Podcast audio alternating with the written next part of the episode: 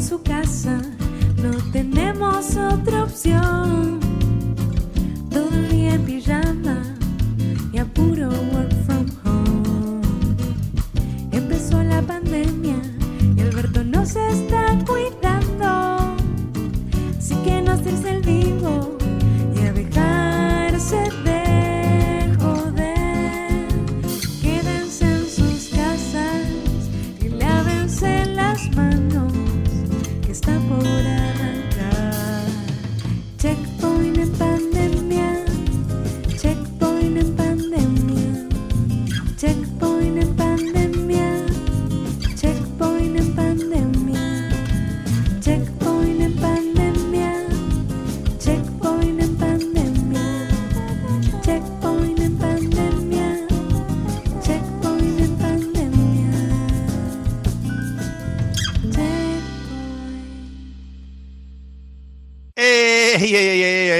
Esperemos que esto esté funcionando porque en esta extraña y nueva versión, que no es la nueva versión, que a veces anda y a veces no anda y que está internet por medio y que qué sé yo cuántas cosas más pasan. Eh, bienvenidos todos a este nuevo programa de Checkpoint en su versión cuarentenosca, pandémica y todo eso. Este programa que hacemos con amor, con filosofía gamer, lo decía hace, eh, creo que este año no sé si lo había dicho. Em, así que lo digo con lo que sería el Big Mac o como original y el chiste ya recontra pasó, pero bueno. hay que 2019. Qué, Hay que feo está el tiempo en tu casa, Digote. hacer- ¿Cómo? Qué feo está el tiempo en tu casa. Estamos probando, gracias a la- el descubrimiento, la notificación de la gente joven como Marquito que nos dice, puedes usar esto para pelotudear. Estamos probando los fondos. Guille es un malhumorado abogado, entonces no va a probar una mierda. No, no, no funcionó. Eh, ¿Cómo no funcionó? No, no, lo puse y desaparezco completamente, así que. Oh, porque... O sea, si me quieren ver. Porque tiene un fondo, tiene un fondo muy oscuro eh, Mm. y él está oscuro. No, no, y aún con las luces también. Es como que me toma demasiado. Claro, no, no lo distingue. Soy el sol de los Teletubbies. Claro, claro, muy bien. Me había olvidado de hacer algo, me había olvidado de hacer algo que era abrir el, el chat de Twitch, así que De Twitch. voy a abrir, voy a abrir el, el- el chat de Twitch. Sí, Eh, entre- y mientras voy a abrir el texto de auriculares Twitch- y tu cabeza hay como un otro, otro portal interdimensional. Y acá, acá. Sí. Para que, para que me entró un coso, me entró un sonido de Twitch. No sé si entró, si les No, no, no. eso, No entró, ¿no? no entró, no entró, no Acá- entró. Ah, menos mal, acá, menos acá mal. en el chat preguntan por qué estás tan niño rata que pones un fondo de GTA V. ¿Quién pregunta eso? Men- No, posta, no, no dijeron niño rata, eso. pero Luker845 preguntan por qué GTA V.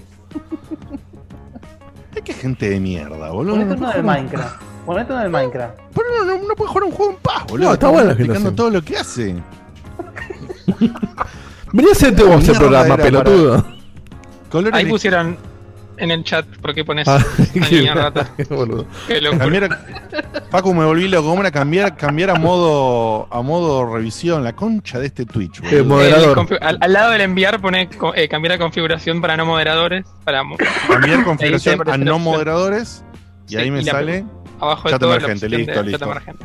Gracias. Qué hijo de puta, qué complicado. Para, para. Julio te armás todo, todo caballito en el Minecraft, ¿no, Digote? No. De a poquito. No, no, no. No es la idea, no es la idea en lo absoluto. Eh, a ver, Diego, te ponete un fondo de skate. Dice War Dev Gaming. Eh, ¿Sabes que sí? Iba a ponerme un fondo de eso y no llegué a tiempo porque ya nos colgamos con otra cosa y. eh, Y fue. hice un café. La craque. y, no. Y- y pasaron cosas y no. Pasaron cosas. Pero por ahí, si en algún momento toma la palabra alguien, me busco un, un fondito y me ¿Otro lo café? ¿eh? Del Fortnite. Dicho esto, ya tengo el chat acá disponible para poder leer a la gente, por eso lo leí recién eh, al amigo, ¿cómo es que dije? Warp, Warp the Gaming, Warp. Warp the Gaming, o como sea, Warped, eh, o Warped, eh, es un juego de palabras o una, no sé, qué sé yo. Y también puedo leer a nuestro amigazo Megawaki Max, que hace unos dibujos hermosos y lo amamos y lo adoramos eh, por eso. Y este coso sensibilizador del micrófono que está bueno. Eh, sí, sí, me está no volviendo siento cómodo. re Me- loco. no me te gusta- cómodo, Me gusta el sensibili- loco, eh. sensibilizador de micrófono. Es un, un gran Sí, término. sí, sí, es una, una cosa extraña. Eh, dicho sea de paso, sí, si te diste cuenta, si me estás escuchando un poco mejor, un poco más lindo, parecido quizás a cuando hacíamos el programa en vivo, sí, tengo un micrófono nuevo y eso se lo tengo que agradecer a todos, a mis amigos acá de Checkpoint y también a, a ustedes, eh, Patreon, patrioneros, porque hubo una jugada toda extraña. Y a Juana, que se banca que seas un, un, un quemaguita. Sí, obviamente, obviamente, porque sí, me compré este micrófono, porque además de que no me soportaba más con otro sonido, hay un micrófono de, de Checkpoint que originalmente es mío, entonces nada, hicimos un intercambio, lo hablamos. Ahora no es más tuyo. No es más mío, ahora es de Checkpoint, se lo vendí cordialmente a Checkpoint a un precio súper módico eh, e interesante con respecto a los productos usados y con, puse una diferencia ahí y me compré este micrófono que es USB, eh, pero es de la misma calidad o de calidad similar a, a los que usamos para el programa. Sí, es un poquito mejor, de hecho. Estoy muy contento. ¿Cómo, Sí. cómo ¿Se acuerdan? guita- ¿Cómo queman guita los, los? Mira, eh? ¿Sabes qué? Te voy a.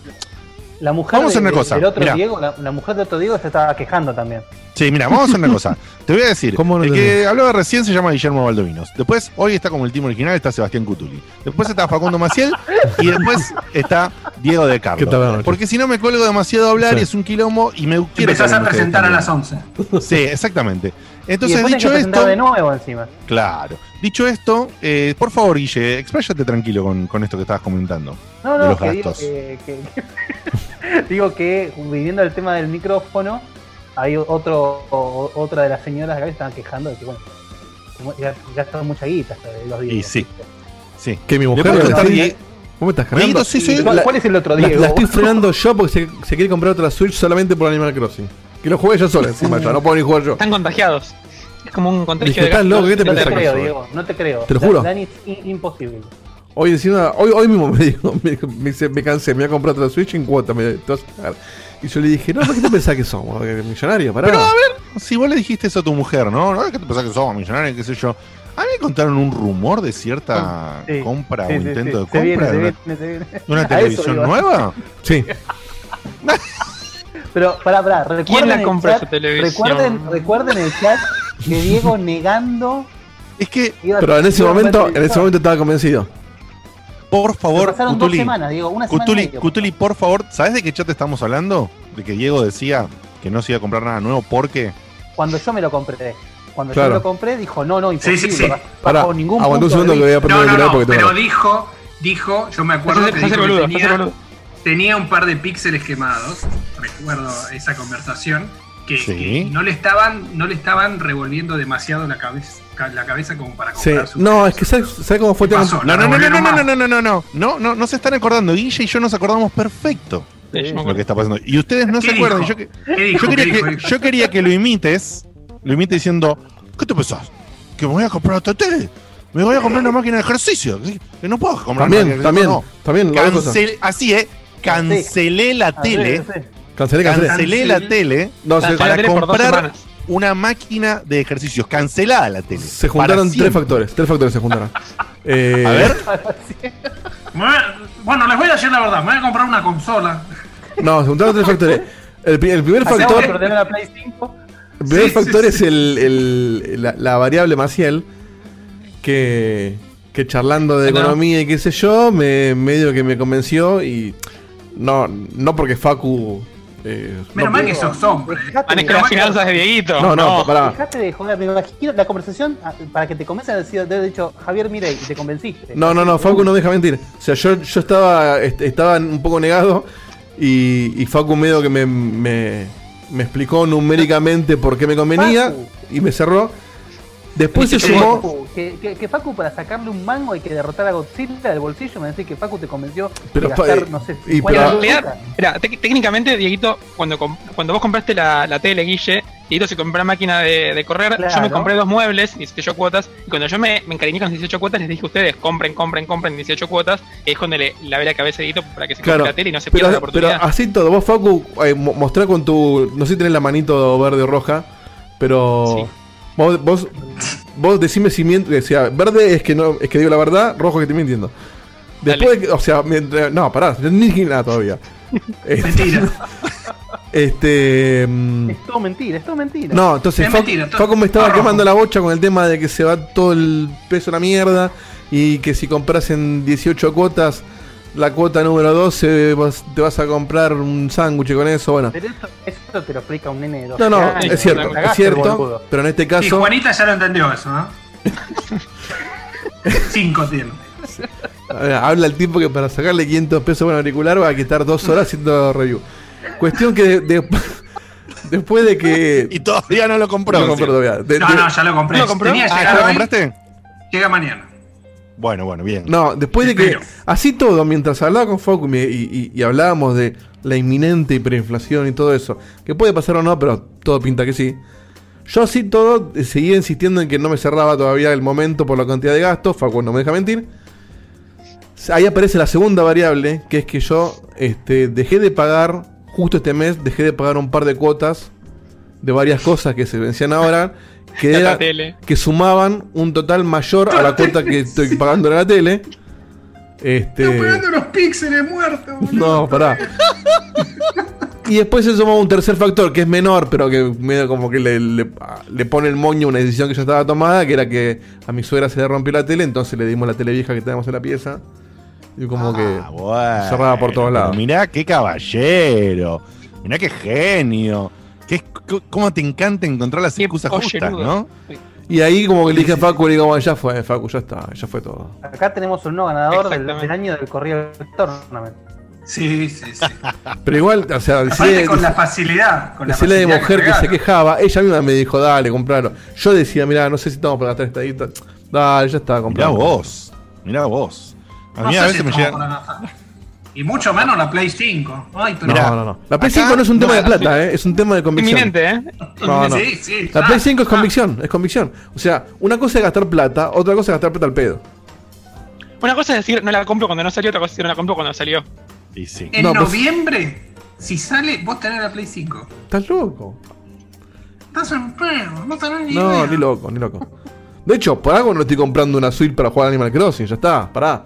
Una cosa es que, Pero, es que ¿Cómo juegue a vas a mil juegos. comparar, comprar una Switch extra Segunda para que Switch, Nani tenga una isla nueva con una consola nueva? Es que yo no tengo drama, yo no, yo no tengo problema en compartir la isla.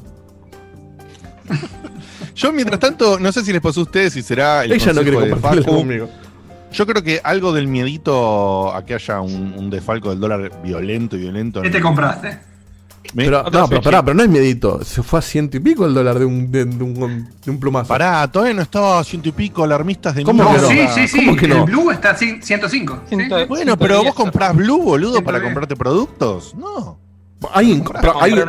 ¿alguien compra un valor que no sea blue? Sí, Diego, el oficial más el 30% no es Blue. Eso es. No, bueno, está bien. Eso sí, es No, 80, está bien, no, es un montón. es 80 y pico, Ese pero, es el solidario. pero eso es lo que podés comprar para ahorrar y que no lo gastás porque decís, pero lo estoy ahorrando. Por eso. O no, si pagás con la tarjeta en dólares también pagás con ese. Pero todo no lo, cuenta para los 200. por eso, pero todo lo que es eh, productos y servicios que están eh, valorados en dólares, todo está calculado en el blue, nadie, nadie está pensando en el oficial. O sea, una, No sé, una- Diego, el, el que te vende la. Switch a 70 lucas la está pensando en el blue, Ah, está pensando en si el vos compras en ok. Argentina, el mayorista Claro. que compra, si bien tiene su precio, digamos. El oficial Eso solamente lo maneja Alberto, No. o sea, nadie compra. No, la no, igual tiene razón, tiene razón Diegote. Que, que- es- no es el podcast de ámbito financiero tampoco, ¿no? Claro. La Llamamos a Martín. va, ¿eh? el que compra, el que compra online está comprando al, al solidario, que está entre 87 y 90. Exactamente, Sí, exactamente. A eso es a lo, a lo que voy. Y, y la Pero gente sí. que comercia también Sí, está bien, pero porque comerciando Pará, pará. a ese precio. Sí, pará, lo que quiero decir es que es cierto que si vos ves que el Blue está en ciento y pico de pesos, obviamente lo que todos tememos y actuamos en base a ese temor es a que justamente el solidario, que es el que estamos hablando, se dispare a esos mismos valores. Entonces, frente a todo ese miedo que hay lo estás dando vueltas y sosteniendo porque las cuevas no abren tampoco. Claro, eh, exactamente, por la cuarentena, por el quilombo, la cosa no va, es un bardo. Conveniente. Frente a todo ese bardo, y que por supuesto yo soy más influenciable que la mierda también, eh, y porque estás. No, yo quiero hablar de. eh, quiero comentar, digamos, que el encierro me parece. eh, te fomenta que busques cosas. A ver, me, me hace falta. Podría Mm. poner. Esa cosa, esa cosa es peor que la mía, ¿eh? Por Sí, sí, supuesto. sí, sí. Se Por cae supuesto, como pero- una rusa. Pero aclaro, aclaro, aclaro una cosa. Yo nunca dije primero que no. Eso es lo que estamos hablando. Claro, En no, está este bien. caso. Yo no negué rotundamente, no me voy a comprar nada en la cuarentena porque el país está en llamas. Nunca dije eso. Nunca dije eso. Eh, y bueno, y empezaron a pasar cosas. Y, y ¿Mm? me compré. Nos Barriles- compramos. barriles de petróleo.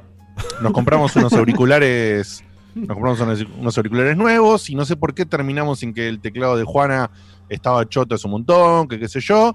Y, nos vimos En la mudamos. página de Logi- y vimos en la página de Logitech, este, a ver si entra ahí, ahí está.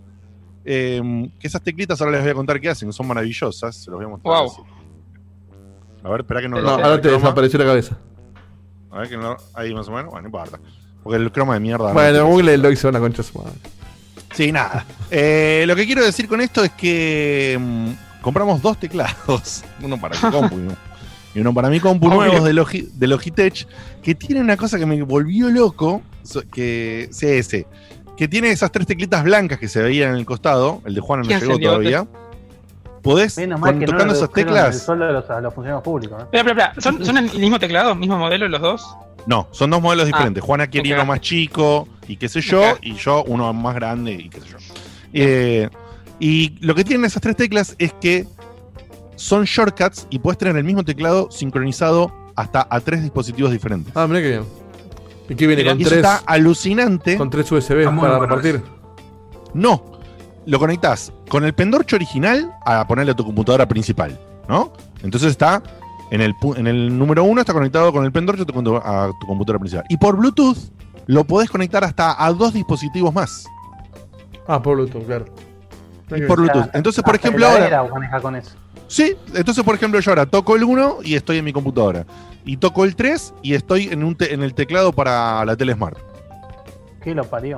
Está muy bien. Está bueno. No, Mira. y hay un detalle que este, mira, que no, no tiene nada que ver con, con- con las decisiones, pero podría tenerlo, que es el, fa- el factor Cutuli, que es- lo, lo comenté otro día, que es cierto que, yo no sé si es por un tema de que están los locales cerrados y venden mucho menos, o que también están previendo una inflación, pero todo lo que es tecnología está curiosamente muy accesible. en- Exactamente. En, la economía que estamos teniendo hoy. Entonces, que de hecho por eso creo que también Guille aprovechó la oferta que vio, porque Guille no tenía pensado comer la tele y dijo, no puedo no agarrar esta oferta.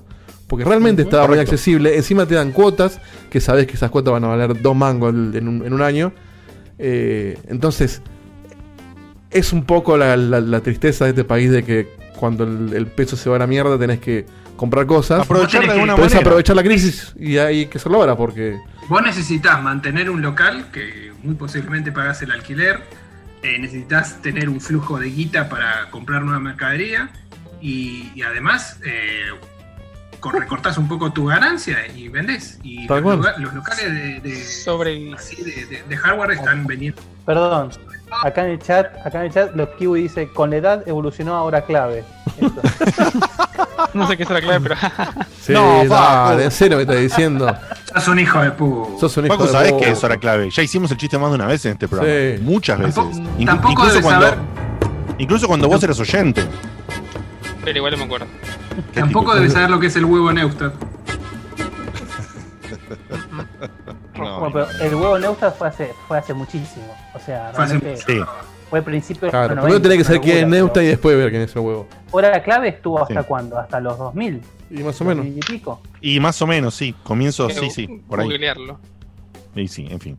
Bueno, eh, dicho todo esto, vamos a hacer de cuenta que pensábamos en el programa. Iba a hacer que pasen unos audios de WhatsApp, pero hablemos no. de jueguito, hablemos de Claro, jueguito. primero vamos, vamos a hablar unas cositas y después te pido unos audios de WhatsApp. ¿Ok, Diego? Eh, dale. Bueno, Cevita, ya que te has dignado a aparecer y que estás luchando con la tecnología todavía y no tenés el setting óptimo, pero estás acá comunicado, conectado y disfrutando con nosotros que te extrañábamos, eh, contanos un poquito, y te asiste después Facu o complementan entre los dos, eh, ¿qué es esto de que los modelos que se vienen de la Play, de la Xbox, que la salida, que el precio, qué carajo está pasando?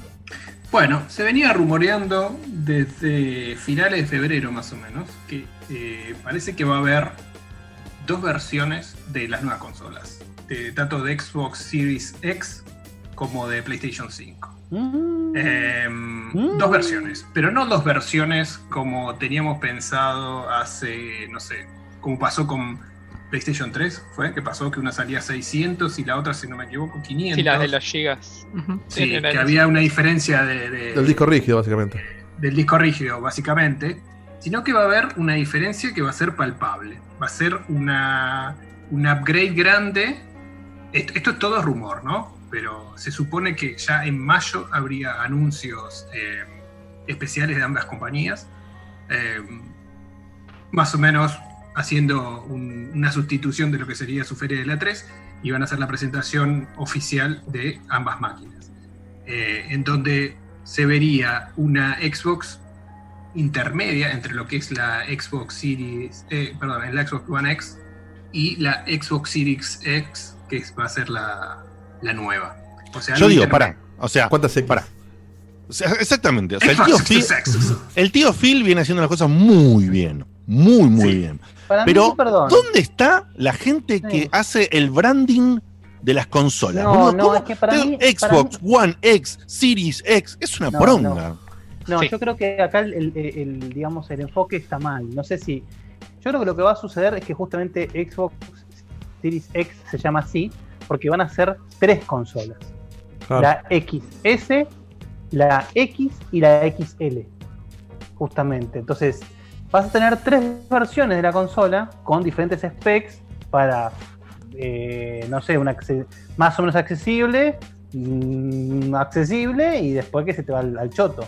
Pero justamente ya con el nombre se están agarrando, y me parece bien, para que sea una serie de consolas. Claro, tiene mucho Claro. sentido el nombre. de Tres, hecho. Sí, cuatro, eso es cinco. Para. Eso, eso es verdad. Eso está, eso se llama Se- Series X, lo cual tiene todo el sentido. Si vos vas a sacar diferentes consolas que van a ser X algo, X algo y X algo, como bien decías vos, Guille, que estaría perfecto, pero ya tenés cagada la X desde la consola anterior. O sea, tenés Sí. roto el nombre cuando empezaste. El tema, el, Si el querés, tema del nombre es complicado. como que justamente la Xbox One X es la Xbox One acercándose a la Series X. Si querés. Claro. muy rebujada. De hecho, la- ya el nombre de Xbox One era, era mucho más polémico y sí, quedó. claro, tal cual. La realidad es que es- esto es todo, obviamente, perdón Facu, esto es suposición. Em, eh, yo puse una, una imagen que no sé si Dieguito la, la Sí, sí, ya pantalla. se, se está viendo, sí. Bueno, esa imagen obviamente no es real. eh, es una imagen de un, un usuario de Reddit que la, que la editó. Se supone que como, como esta consola se llama, el proyecto es, eh, como se acuerdan Dolphin, el proyecto, el nombre del proyecto sería Lockhart. Y eh, en teoría sería una, una mezcla entre la potencia de la, de la Xbox Series X y la Xbox One X. O sea, una se llamaría Xbox Series S, como una versión Slim. Ah, lo que Entonces, decía Guille, claro. Se supone, claro, entonces se supone que incluso el hardware va a ser más chiquito, el- lo que es la, la consola en sí. Em, ¿Y qué tendría? Lo primero que uno tiene que pensar es que lo primero que van a echar, si es que echan algo, es el, el disco, rí- el disco rígido de estado. No, no tiene sentido. No, la lectora. Para mí la, lectora y por ahí le bajan un poco el GPU para que corra en 1080, Ujú. igual que la... Pero justamente Ah, el, el SSD es lo que hace la diferencia entre la generación anterior y esta. Sí, sí, eso Está bien, te lo están hay que- vendiendo. Te lo están vendiendo. que lo ver-. Y Hay que mide ver esto un cuáles son- SSD, ¿eh? Hay que ver las specs, pero en teoría es algo que es bastante más, eh, bastante más bajo la calidad del, del- del hardware. Entonces hay que ver qué, qué puede correr y qué no. En teoría correría todo, pero con una diferencia, más o menos la diferencia que podés ver en PS4 Pro y PS4, para mí. Tiene que va a ser eso. Van a sacar de una la versión Pro y la versión común como las conocemos hoy. O sea, Sí. creo que, que engloba todo lo, lo peor de lo que siempre discutimos. Le sacan la Xbox, eh, la Xbox X o la PlayStation 4 Pro de una y después te traen Sí. la otra que es Slim, que no tiene una lectora, que tiene menos poder de procesamiento. Ahora, si, si llegan a cortar que se puedan jugar todos los juegos, son unos idiotas. La- No, las no tiene empresas, sentido. digamos. No Hay- lo van a hacer ni ahí. Alguien se está Pero sí dando cuenta... se poco está, está dando cuenta que no todo el mundo necesita jugar en 4K porque por ahí tiene una pantalla más chica o, o no nota la De por sí, diferencia. chicos, eh, para que vayamos enterándonos, nadie jugó en 4K hasta ahora a nada. Tal cual. Entonces, Claro. Entonces los chavos están diciendo... a nada. te, te corro los juegos en 1080, los vas a ver igual que los verías en la serie X eh, grande. eh, y ahí ahorro procesamiento. Mala lectora, que también es un co- es un, un coso grandote que están sacando. El tema es, si, si llega a pasar esto, o sea, significa dos cosas. Primero que eh, la versión más cara va a ser posiblemente bastante cara. No me imagino Claro. nada en menos de 500, 550 y hasta un poquito más. Eh, porque vos estás pagando unos al menos 100 dólares extra eh, de lo que esperarías para un lanzamiento de una consola accesible.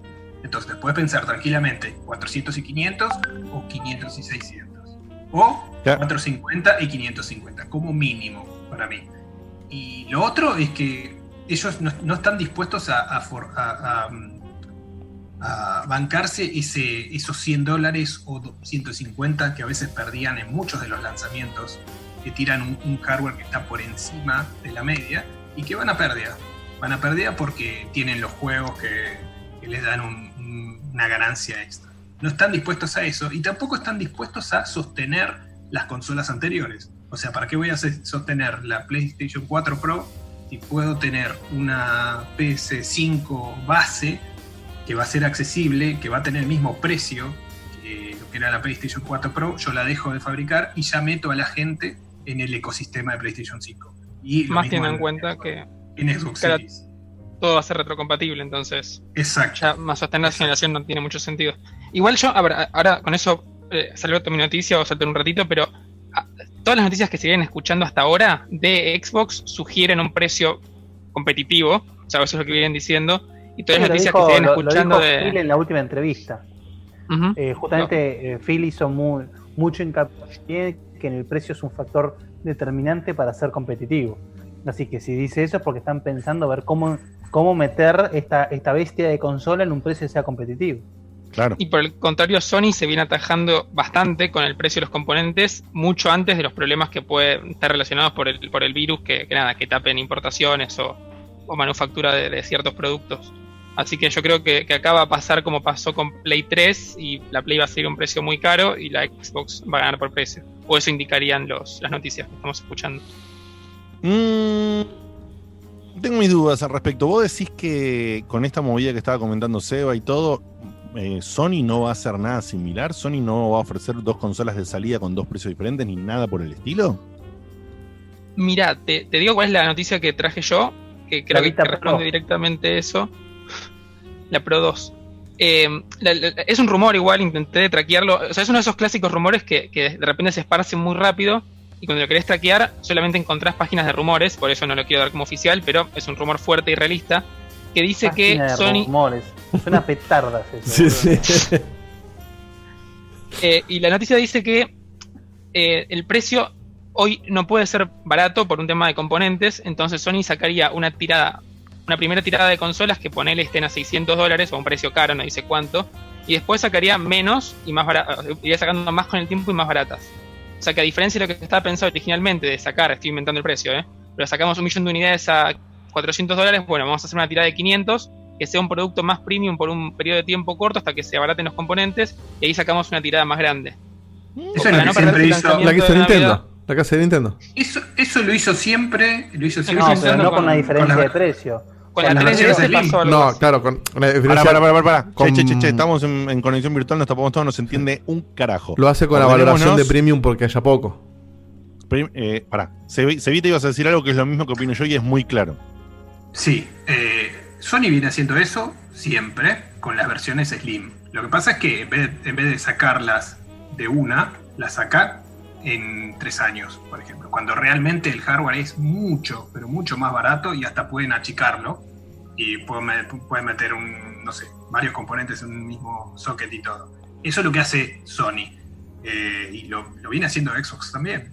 Acá que, lo que rompieron con el molde fue en la generación pasada sacando estas dos consolas extras eh, que agarraron a todos de- y que no sé si les terminó, habría que ver números, pero no sé si les terminó cerrando eh, esa, esa movida de dos años antes de una generación armarte otro lanzamiento y tratar de promocionarla y, y después que te juzguen por toda esa movida. No sé si les terminó cerrando y sí tendría sentido que junten estas dos versiones que tienen pensadas para un desarrollo tal vez más corto, no de 7 años, como tuvieron eh, Xbox One y PlayStation 4, y acortarlos, pensar en 5 años y que dos hardwares que son más o menos competitivos pueden sostener la cantidad de juegos que quieras para la plataforma durante 4 o 5 años. Para mí, eh, sostener una plataforma por 4 o 5 años no tiene sentido porque lamentablemente los títulos que más se jactan las empresas eh, en todo sentido, especialmente Sony, son los, son los juegos AAA y los juegos AAA tienen tiempos de desarrollo muy largos. Entonces, si vos a los 5 años haces una movida muy grande, o sea, muy, muy grande, muy de cambio, ¿cuántos juegos metiste en los primeros cinco años de la consola. Es imposible. Para mí es Sí. imposible. Es que encima No tenés. te el- preocupes, el Diego, tem- te va a salir el Resogan 2. Va a salir antes que el Last of Us, así que más. tenés los juegos que son cross-gen que te empiezan a. Se empieza a dividir bastante tema. Porque vos decís, che, lo- este que lo voy a jugar un poquito más choto en PlayStation 4 y si me aguanto 2, 3, 4, 5 meses más y lo juego en PlayStation 5 de salida. Eh, va a pasar eso. Sí, pero No la pasó realidad, o sea, perdón, hasta el día de hoy, los juegos que han, que han sido así bien cross-gen, la, la- casi que la, la diferencia es casi irrelevante. O sea, Sí, es muy poco. eh, la- no hubo nunca una diferencia entre, o, o, perdón, corríjanme si me equivoco, yo no recuerdo ningún juego cross-gen que a mí me haya hecho pensar, no, bajo ningún punto de vista lo jugó en la generación pasada. De hecho, me acuerdo que el juego puntual donde me pasó eso fue con Assassin's Creed 4. Yo estaba Sí. con, recontra caliente para jugarlo, lo Mm. jugué en la generación 360, después lo vi en la Play 4 y la verdad la diferencia era completamente despreciable. Pero De porque, sí, un- pero perdón, pero para mí porque ese fue un juego que estuvo pensado para Play 3 y en Play 4 le sobraba. Un caso al revés sería Bueno. el Breath of the Wild. Breath of the Wild en Wii U muchas veces tironea feo porque para mí estuvo pensado Sí. directamente en Switch. Sí, en realidad para, en Wii U salió tipo consuelo. Claro. Pero el, el GTA V, por ejemplo, viendo para Diegote, el GTA V se juega muy bien en la generación de 360 y Play 3 y se juega muy bien en esta generación también. Sí. Está como- obvio. sí, es como si hubiese estado optimizado para las dos generaciones. Claro, bueno, pero GTA Sí. salió un año después y lo mejoraron justamente. Sí, GTA mejor. Le agregaron, por ejemplo, Claro, pero, pero por la- eso la vista en primera juegos persona. salen- los juegos que salen en, en la etapa cross-gen, la verdad que nunca te definen qué consola comprar. No, para mí no. Parece que es algo que hay que tener que, bajo consideración. Salvo Acá- casos, acá salvo casos como que decimos de que quedó pensado para la nueva, pero cuando sale en el medio es como vos decís. es- Acá el, acá el factor de- determinante con toda la oferta que va a haber es el precio. La realidad es esa. Si vas a tener eh, justamente una gama de consolas que, que ya, o sea, cada vez más, por no decir iguales a una PC, es decir, bueno, hasta dónde puedo llegar y también hasta dónde quiero gastar que sea compatible con lo que yo ya tengo. No me voy a comprar un televisor, un home theater, no sé qué cosas para poder jugar eh, todo el, juego como corresponde. No, voy a, voy a adaptar la consola a todo lo que ya tengo. Tal cual. Para mí, en la línea de esto mismo que decís vos, Guille, eh, yo no sé si es coincidir o no coincidir, me, me dirán ustedes, pero me parece que sí es no coincidir con Facu, que para mí eh, lo Qué que raro. tienen que hacer, lo que tienen que hacer es sacar. No, no. Sos un tarado. Tenía, tenía que ver nada No más con sé, lo qué, que no, sé qué voy a decir, pero seguramente Seguro no está- tiene seguro- que ver con lo que dijo Facu. No, pero él lo dijo específicamente. Él, eh, Facu estaba diciendo que Sony va, va a sacar un modelo que lo quiere abartar con un tiempo, qué sé yo, todo eso que dijo, ¿no? Para mí, la movida, no sé cómo es, pero para mí la movida es la que entendemos, no lo sabemos, entendemos que haría Microsoft. Es decir, te saco de una eh, toda la carne al asador. Te saco este modelo chico que te va a correr, te prometemos que va a correr todos los juegos que salen, pero no los vas a poder poner ni en pedo más de 1080 y ponerle por cierto una boludez, no sé, a 60 FPS o lo que mierda sea. Y, Y, me se queda ahí. perfecto. Es una, es Claro. una gran oferta esa. Y se queda ahí. Después sacamos este, este, esta otra intermedia que te va a permitir poner, no sé, elegir qué querés priorizar, si 60 FPS o 4K, por decir una pavada. Va a ser elegir una. Y después te vamos a tirar esta otra que va a ser mucho más cara, que es esa que te va a, a, no sé, te va a volver loco porque va a tener, va a tener un hardware repotente. Entonces, ¿Vos estás pensando en tres? Pasa que Estoy, Sí. no, no sé, se Yo, va. Es, pienso, eh, yo- yo pienso en tres. Sí, yo también. pienso en Guille dijo tres. Lo que pasa es que. Para mí tres, para mí tres es una locura, pero lo que te quiero decir es que dos o tres o lo que corno quieras, para mí lo que tienen que hacer esta generación es sacar los dos modelos al mismo tiempo, porque si no Es lo que van a hacer. Las dos. tenemos, claro, tenemos tenemos el recuerdo, ¿no? De que me enojé un poquito cuando pasó lo de la Pro. después Eh, Es que si no realmente, si vos compras algo y vos querés tener lo último, o sea, vamos a suponer que descartás Microsoft, descartás Sony, descartás lo que vos quieras. Vos decís, yo quiero tener la última consola, ponele, de Sony. Quiero tener la última consola de Sony. Y a los dos años y medio de la compré, dos años y medio de que la compré, aparece la versión Pro la concha del pato y yo ya no tengo más la última. Que encima corre mejor las cosas de como O sea, Eh, te pero pica eso el de bicho. manija, boludo. No, no es de manija, Guille, es sobre No. gustos. Pero eso va a Porque pasar vos siempre te- en todo. En Vos todo. siempre te has conformado, Claro. vos siempre te has conformado y te chupa un huevo que Mm. tal juego corra a 60 FPS o a 30. Pero hay gente que no. No soy el único loco que le pasa esto. O sea, No, a, mí, uno ra- más. a mí realmente me molesta que, que esté eh, en, la, en la consola que yo invertí una cantidad de guita a los dos. O sea, me decís que sale a los 6 años o una boludez. No, pero bueno, ya sabemos que los ciclos son cada vez más cortos. Pero si yo compré ahora y quiero tener lo mejor de Sony, y en dos años y medio lo mejor de Sony no, no lo tengo más. Y me- la idea de tener consolas un poco es de eso. Entonces, si vos salís al mercado con una oferta y decís, mira, no te voy a cagar. Los productos van a ser diferenciados, pero vos desde el día uno podés acceder al producto que es el mejor. Entonces yo decido cómo, cómo Estamos- invertir mi pará, pará, pará. Pero a ver, lo que vos estás diciendo es muy cierto y justamente va eh, de acuerdo a lo, a lo que es la preferencia del consumidor, que ahí nunca nadie tiene razón. Es lo que cada uno quiere. A lo que me refiero es que, por más que saquen ese modelo de negocio que vos planteas, que sería para mí el, más, indicado, nada te garantiza que a los tres años digan, ah, no, pero como dijo Seba, podemos hacer todo más chiquito, que sé yo, y agregar un disco rígido más y te saco la eh, XXL. Y ahí te, te vas y le meas la oficina a Facu. Es que, claro, Ok. Y va a pasar, ¿eh? Es, va a es que eso, eso me parece que se va moviendo según el, el mercado en cada momento. Entonces, si, si los chabones ven que en un momento tienen que volantear para un lado, no van a dejar de hacerlo. Para mí, en, en la generación de consolas, o en general de los juegos, hay dos puntos eh, que son claves. Una es cuando arranca la generación, que ahí tiene sentido sacar una por ahí más chica para decir, bueno, el que, el que no está dando el salto, sino que por ahí quiere comprar su primera consola, por ahí la barata le sirve, el padre le compra al hijo agarrándose un mango, y no hay tanta diferencia, porque recién está empezando.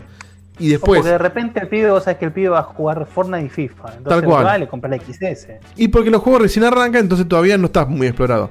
Y a los 3 años, ya tenés que empatarte a la PC, que sigue avanzando eh, linealmente en todo ese tiempo. Sí, Entonces sí. ahí sacas una Pro. Ahí sí tiene un poco Igual- de sentido eh, el, el tercer hardware. O sea, el, el que no es ni el de salida ni el, ni el light.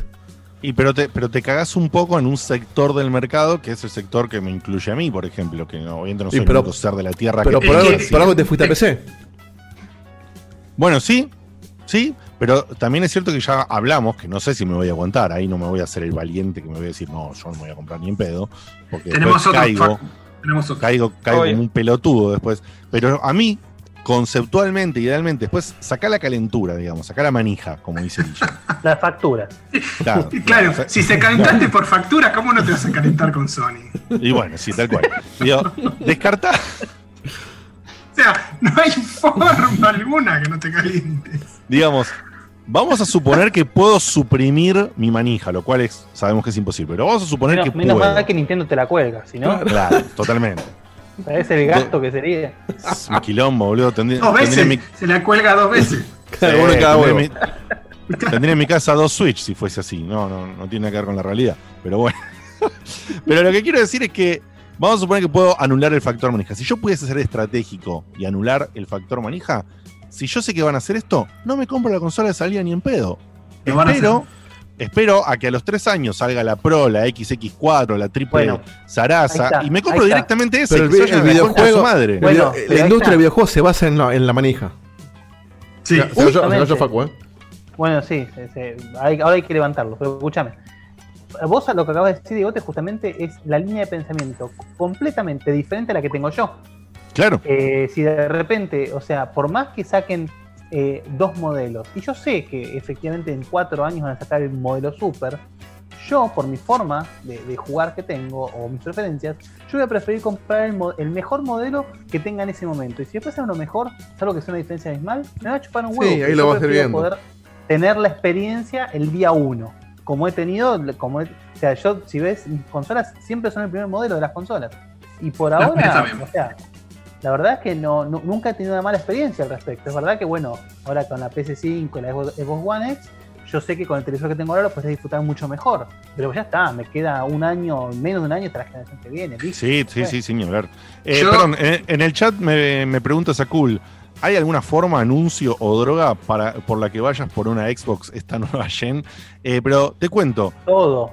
Todo. No, no hay ninguna Xbox. Yo, yo, se la re- eh, yo ya me pasé, si querés, a, a Xbox, por decirlo de alguna manera.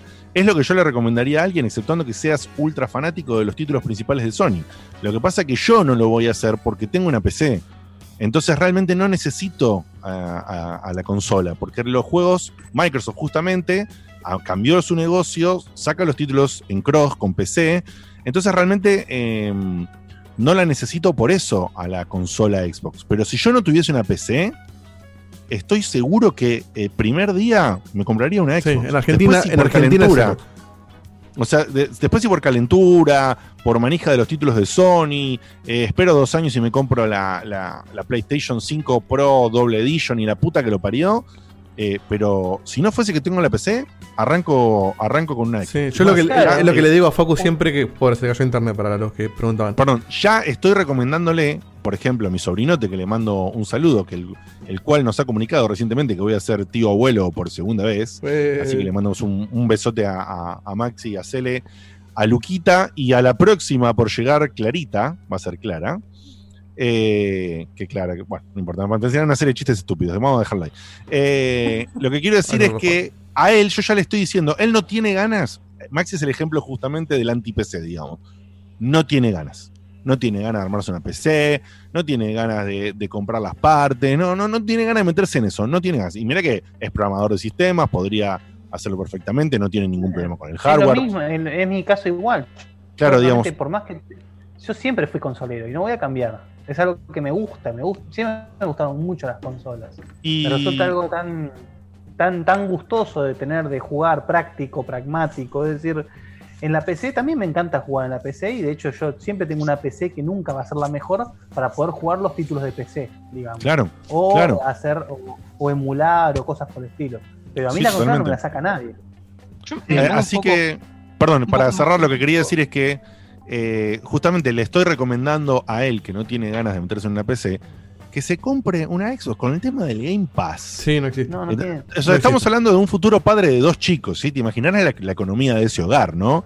Eh, y, y teniendo eso en cuenta, a él realmente cuando me dice tal título, tal título y tal título me gusta, pero no lo pago 60 dólares, ni loco, bueno, hermano, comprate una Xbox y Sí. ponete un Game Pass. O sea, es en nuestro país, en este momento, o como quieras llamarlo, Pero me no- parece que sí. es la, es- es la Pero jugada del de- momento.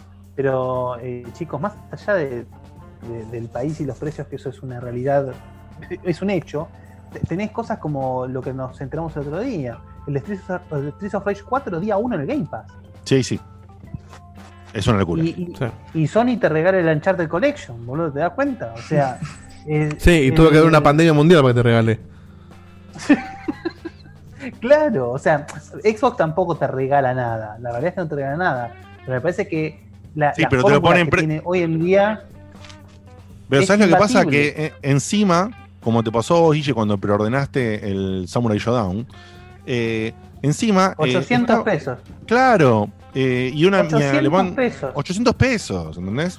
Y, y mi amigo Santi, con el que hablábamos el otro día, que le mando un saludo, me decía, no, pero esto de los precios especificados y de las- esto se va a terminar, me decía, se va a terminar y, y no va- y yo le dije, no, no se va a terminar. No, no, pues se termina no Se va a podrá- adaptar. Me Se refiero, a exactamente, adaptar. podrá adaptarse, ya la diferencia por ahí de precios no va a ser tan abismal, los precios especificados van a tener un sentido un poquito más acorde al dólar, ponele, pero no va a cambiar, es un sistema que vino para quedarse por lo menos por un buen tiempo. No, porque si, se, si se acaba, vuelve la piratería. Este país no está para, Claro. no está para bancar 6 lucas un juego. Totalmente, totalmente. Eh, pero igual lo digo como dije, como estrategia general. Bueno, dicho esto, Facu, ¿querés adicionar algo? Sí, dos cositas nada más. Una, para, para contestarte a, a tu comentario de, de los dos años. Yo creo que un poco cambió el paradigma de, de- de los dos años. Y no quiero poner el ejemplo básico y obvio del iPhone, pero un iPhone en un mercado como, como el del primer mundo, digamos, hoy te sale el doble o el triple que una Xbox o una Play de lo que salen hoy. Cambian cada un año y tienen el sistema de usarlo como parte de pago, que de hecho hoy Microsoft afuera hace eso. Yo puedo llevar mi Xbox One S y ponerla como parte de pago para comprarme una Xbox One X. Que de hecho pienso hacer eso cuando salga la, la Series X. Entonces, digo, a, una empresa que empieza a ver números, digo, vos sos el ejemplo perfecto porque a vos te quejaste un montón y aparte te compraste la Pro. Entonces, cuando la persona ve lo que ganó por haber, haber cambiado la consola, no ve, tipo, uy, mirá, tengo una ganancia de 2 millones de dólares y una persona enojada. Para, para, para, para. está, muy bien. Entonces, a lo que voy es. Si, si bien tenés, si, bien tenés, si bien tenés razón, quiero aclarar algo, boludo. Sí, sí. Perdón, Diego, no te pegar. Ah, no, no, Está muy bien. Es el ejemplo de la gente por la que lo hacen. no. No, pero pará, pará. Pero no, no. Eh, estamos hablando, estamos diciendo. Yo lo hice porque vendí mi consola anterior. Bueno, pero lo que Yo no Facu. eh, eh, si yo te no vendía mi consola, si yo vendía, si yo no vendía mi consola anterior, no la compraba. No, yo sé. Pero. Entonces, y, yo lo dije el primer, el primer día que me enojé allá, históricamente, con el tema de la Pro, yo dije que si acá teníamos un sistema de canje, como vos estabas hablando, Facu, no tenía absolutamente ningún problema con esto. Mañana va a comprar una rellena. Entonces, no es tan, no es tan panque. No, no, pero. No, no Le sobraron dos- No no te Pero panqueque- al- ataco a la cantidad de unidades vendidas que haya, independientemente de que se venda o no la, la versión anterior. Porque tal vez la persona que te compró a vos la Play 4 vieja es una persona que igual no se iba a comprar una Play 4 Claro. nueva o una Play 4 Pro. No, el de alguna forma, Seguramente. Seguramente. Seguramente. Bueno, es que de hecho todo lo que compramos la Pro terminamos vendiendo la, la, la anterior. Nadie, nadie se, se quedó con dos Play 4. Pero lo que porque Facu, es una locura. lo que dice Facu es cierto. Play, no dos Play 4. Porque vos ves en Estados Unidos un montón de gente con iPhone que salen mil y pico de dólares. Y vos decís, para, todo el mundo tiene esta guita. Pero allá, además de- del plan canje, también tiene que, bueno, si vos sacas un contrato de un año con T-Mobile, Perdón, perdón, perdón. te sale pero 50 dólares el que- teléfono. que- sí, está bien, pero yo lo que quiero decir es que justamente eso cambia completamente. No es lo mismo Tal cual. tener a disponibilidad un plan. Es, o sea, es, es como dice, como le gustaría Facu, es totalmente game changer. Acá Sí, sí. nuestra realidad es otra. Cambia el paradigma, te dice. Sí. O es sea- un cambio o de sea- paradigma. Es como el tipo que Es- cambia el auto. No cambias el auto si no vendés el anterior. Salvo que Exactamente. O sea, bueno, no, por eso digo, te dejo, explayate, Facu, pero eh, separemos los tantos, porque si hablamos de cómo funciona allá, y bueno, No, no, O sea- es que. Digo, el plan canje es el equivalente a lo que decían acá de, de venderla a un precio que sabemos que es diferencial. A lo que quiero llegar es, es que no es tan raro hoy que cada dos años cambie una consola. Te doy otro ejemplo que va por la misma línea. Hoy salió el PlayStation VR o sacó, salió el Oculus y eh, un PlayStation VR sale hoy lo que sale una consola de las, de, la- de las bases, digamos. Y podés pensar que es una consola más y es plata que le pones encima por un precio equivalente a una Claro. consola nueva. Lo Entonces, que, en la realidad de hoy, dos años es un tiempo mucho más prudencial para hacer un upgrade del que sí, sea. yo entiendo lo que dice. Entiendo el, el enojo. Lo que dice Facu es que, tiene mucho sentido. Es que No, no, el, upgrade lo están pensando en una economía donde el plan canje es común. Entonces no impacta en el, en el usuario como nos impacta a nosotros, que no tenemos plan canje y nos sale todo 100 veces más caro. Entonces, este para, para Phil, no, no dice, che, pará, si saco la Xbox Pro, se me va a enojar Diego. Te va a decir, no, voy a sacar la Xbox Pro y todo el yankee que quiera mejorar va a pagar una diferencia y me va a devolver la vieja y la vieja, no sé, la reciclo. Claro, pero digamos que en este caso me, te- me estoy poniendo la bandera de más o menos medio planeta, ¿no? O sea, toda Sudamérica entera, eh, países de economías Sí, que más les bajas del chupamos un mundo, o sea, huevo. Exactamente, eso es lo que estoy diciendo. O sea, no, no es que se caga, eh, ay, sí, se va a preocupar por Diegote de Checkpoint, un podcast que una vez No, no, contó a no. alguien Yo, que yo hablo de Diegote en Estados Unidos. Sino, eh, O sea- sino que se cagan, claro, pero es una, es una forma en la que están cagando en el mundo. Eso es lo que te quiero decir. No, se cagan en el, en el mundo subdesarrollado. Eh, al, Bueno. mundo, al mundo subdesarrollado nos dieron Game Pass en pesos. Está bien, listo. Algo te dimos. Sony no dio nada. Eh, al mundo subdesarrollado, eh, Steam le dio compras en pesos a buen precio para competir con la piratería. Pues fue lo que hizo en Rusia, que Rusia tiene más piratería que nosotros y le encontraron la vuelta. Bueno, el- la consola Pro la están pensando no para Argentina, sino la están pensando en Estados Unidos. Y Argentina, bueno, la comprará el que pueda y el que quiera. Pero no. e- entiendo que no van a dejar de, de Nunca sacar somos el. un factor de decisión. por eso. Jamás somos un factor O sea, de el, No, el- pero, ay, la, pero- la estrategia está pensada en el tipo que canjea, que canjea, que canjea las Lo sabe- consolas. lo, lo y- sabemos hace un montón, pero la realidad es que Latinoamérica hace años y otros mercados como el de Rusia que está diciendo que esos son mercados emergentes que están dando buenas ganancias en un montón de casos. Por supuesto, no se igualan a los principales mercados, pero uno creería que podrían ponerse media pila y pensar en sus estrategias, porque ellos después cuando lo agarras a Phil en, en mente abierta o lo agarras a los boludos estos que se hacen lo- lo- los capos, te empiezan a incluir al sector, ¿eh? No, Te obviamente, lo están incluyendo de a poco y está muy bien lo que están haciendo, pero, eh, Pero- es lógico que se ve como más positivo el no quedarte atrás que el pensar en el bolsillo de un mercado emergente. Entonces, eh, Y después. no van a dormir con el, con el upgrade, porque si no te, te- te come la competencia, te come PC o te come el, el- el A- PlayStation a mí, si se te apuran vos. sincero, Te soy sincero, lo, que hicieron eh, Steam y Xbox con, sus respectivos sistemas de incluir a los mercados emergentes me parece fantástico, nadie lo puede negar. y en algún momento va a llegar a, va a llegar a Oriente, ¿eh? ese, ese tema. No sé cuándo, pero cuando llegue Nintendo y Sony van a tener que ponerse las pilas. No sé qué tanto tiene sentido, porque ellos encima tienen un mercado mucho más grande. Es Norteamérica y Japón nada más. Pero bueno. Es raro, pero ponele, Nintendo acá ya tiene precios en pesos. Nintendo estamos hablando, boludo. Nintendo. Sí, eso, eso sí. tiene precios acá en pesos Sí, igual sí. que no son, O sea, que no son están acordes muy al bien. dólar. Están muy bien los precios en pesos, pero todavía no tienen un shop. O sea, eso me parece que fue. Sí, Eso, eso fue una idea que, que quisieron poner, que fue cuando Sí. Seba hizo la entrevista a la, a la minita en el evento, que llevaba Benito de los juegos, qué sé yo. Después se dieron cuenta que este país no iba y dijeron, bueno, deja la página andando y bueno, vendemos lo que vendemos. Fíjate que muchos juegos ni salen en la Store Argentina. De no, hecho, La no. agencia esa desapareció en dos semanas. O sea, me parece que es, es eh, no sé, es un blockbuster que todavía no lo demolieron. Y está ahí hasta que dure. No sé, ¿eh? no sé para dónde va. Estamos de acuerdo que Nintendo vino oficial y se fue oficial del país, creo que ya tres veces al menos. Eh, así que tiene, sí, tiene un Sí. problema con nosotros, obviamente. África tiene un No, nosotros no. tenemos un problema con el mundo, boludo. Bueno, sí, sí, sí, sí, sí. No, no, no somos un mercado recopado en ese sentido. Está bien, estamos de acuerdo. De hecho, Pero bueno, la, nada. la pági- la No. página de la Store de Nintendo la haces con el Dreamweaver en media hora, si querés. Sí, sí, sí, sí. Está bastante básica. Eh, Pero- Dicho todo esto, Seba, ¿vos querés cerrar de alguna manera? No, la verdad que se, se- se respira ya, ¿no? Eh, la Next Gen. Por más que yo haya creído que no, que no iban a, Yo ya lo vengo respirando todos los días, que Facu. no iban a salir. No. ¿Lo vas a seguir negando, Yo, yo- Mira, yo- te- yo te- pongo en ultra cada la juego cámara. nuevo que sale y ya está, no lo necesito. No me importa, no, sale- no hay nada que no pueda jugar. el Next God of War 2. Gen es, es la- es el control, es, es la, es la consola, es la experiencia, ¿no? Es El control me lo puedo comprar igual, eh. El control me lo compro y juego en PC. Pero no, para hablar en serio, porque si no vamos a cagar de vuelta en la chicana de siempre. Yo ya lo dije. No, o sea, para que después no haya que ser un panqueque. Yo dije, cuando haya 4 o 5 juegos que me quiten el sueño, sí, porque con. Tres. Tres. porque Eso con- que traducirlo en tres. ¿Por qué? Porque con Pueden 10 ser juegos. perdón, con 10 juegos. 10 juegos AAA que vos te compres en PC y no en una consola eh, a 60 dólares, ya te, ya te bancaste el valor de la consola. Entonces, bueno, de última te Pero el compras control una consola para jugar 5 o 6 juegos, listo, está bien. No, no es tan grave. Es lo que pasa con la Switch, sin ir más lejos. Alguien, alguien ahí en el pasillo de la casa dice Spider-Man 2 y va y compra la consola, olvídate. Sí, sí. Spider-Man 2 es uno que me tentaría, pero no me la vende todavía. Yo le dije, tiene que Date estar. God of War, Spider-Man y 4 juegos más. Mirá, después de. Mirá que soy fana de Spider, ¿eh? Pero después de lo que fue el Spider-Man. Ah, a mí este, me encantó el Spider-Man.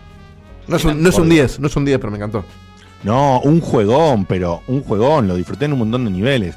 Pero no es un 10, no es un 9, no es un 8. No es y un te- vende consola ni en pedo. no es un vende consolas, a eso me refiero. No, no es un vende consola. ten- Es uno que me compro consola- apenas sale si tengo la consola. Claro, si la tengo me lo compro de salida porque soy un calentón con Spider-Man. Pero de ahí a comprar la consola por ese juego, no. Es- es más con la decepción que me generó como, como un todo el juego, ¿no? Porque, nada, nos vamos a derivar, pero como un todo me decepcionó en un montón de cosas.